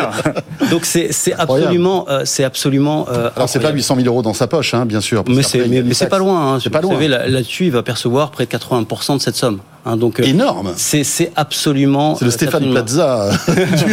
c'est mieux que Stéphane Plaza. De Stéphane, de Safety, en fait. Mais, mais surtout, ce qui est important, euh, c'est que plus de 80% des gens qui nous rejoignent ne viennent pas du secteur immobilier. C'est des gens qui Mhm. ont envie de rendre service, c'est des gens qui ont un tempérament commercial euh, et conforme, Bienveillant, Z, euh, qui, qui aime écouter les gens, qui... qui aiment écouter les gens, qui aiment être en relation, qui aiment rendre service. Et c'est ces gens-là qui réussissent. hein. Sur nos 50 meilleurs conseillers, donc des gens qui font des chiffres d'affaires plus de 300 000 euros, il y en a 48 qui ne venaient pas de l'immobilier avant d'intégrer Safety. Donc on est vraiment un ascenseur social pour ces gens-là. Hein, vous parliez tout à l'heure de RSE. Euh, Pour nous, alors évidemment la partie euh, écologique c'est important, mais la partie sociale, l'ascenseur social, l'aspect méritocratique, c'est un élément qui est essentiel pour nos conseillers indépendants, mais aussi d'ailleurs au siège pour les salariés. Euh, moi aussi, hein, d'ailleurs, euh, comme mes, euh, mes amis cofondateurs, on s'est euh, finalement créé dans cette méritocratie-là aussi. D'accord. Et pour le, en fait, l'acheteur du bien, le- le- le- en fait, la commission est la même que pour euh, on a une agence immobilière traditionnelle? Alors la, la force d'un d'un réseau euh, comme le nôtre, c'est que en général, hein, euh, les commissions sont environ 15% plus faibles qu'une agence traditionnelle. hein. Hein, c'est le conseiller lui-même finalement qui est un indépendant qui choisit Mmh. Il sa choisit commission. ça. Il, peut- il a sa petite marge de Et il a, négociation. oui, il a, il a une bonne marge de négociation, en tout cas, lui, marge de manœuvre sur son positionnement en tant Mmh. qu'entrepreneur. Mais en moyenne, c'est 15% moins cher qu'une agence traditionnelle. Donc évidemment, ça aide à pénétrer le marché. Mais c'est surtout la proximité, les outils Mmh. euh, qu'il a lui-même et tous les sites de diffusion qu'on propose qui font la différence. Voilà, Safety et euh, Club Funding, nouveaux entrants de ce Next 40. Merci à tous les deux. Merci. Passés par le plateau de Tech Co, Gabriel Pacheco et David Ennouchi. Merci. Et vous restez avec nous. Euh, Ce Tech Co est terminé.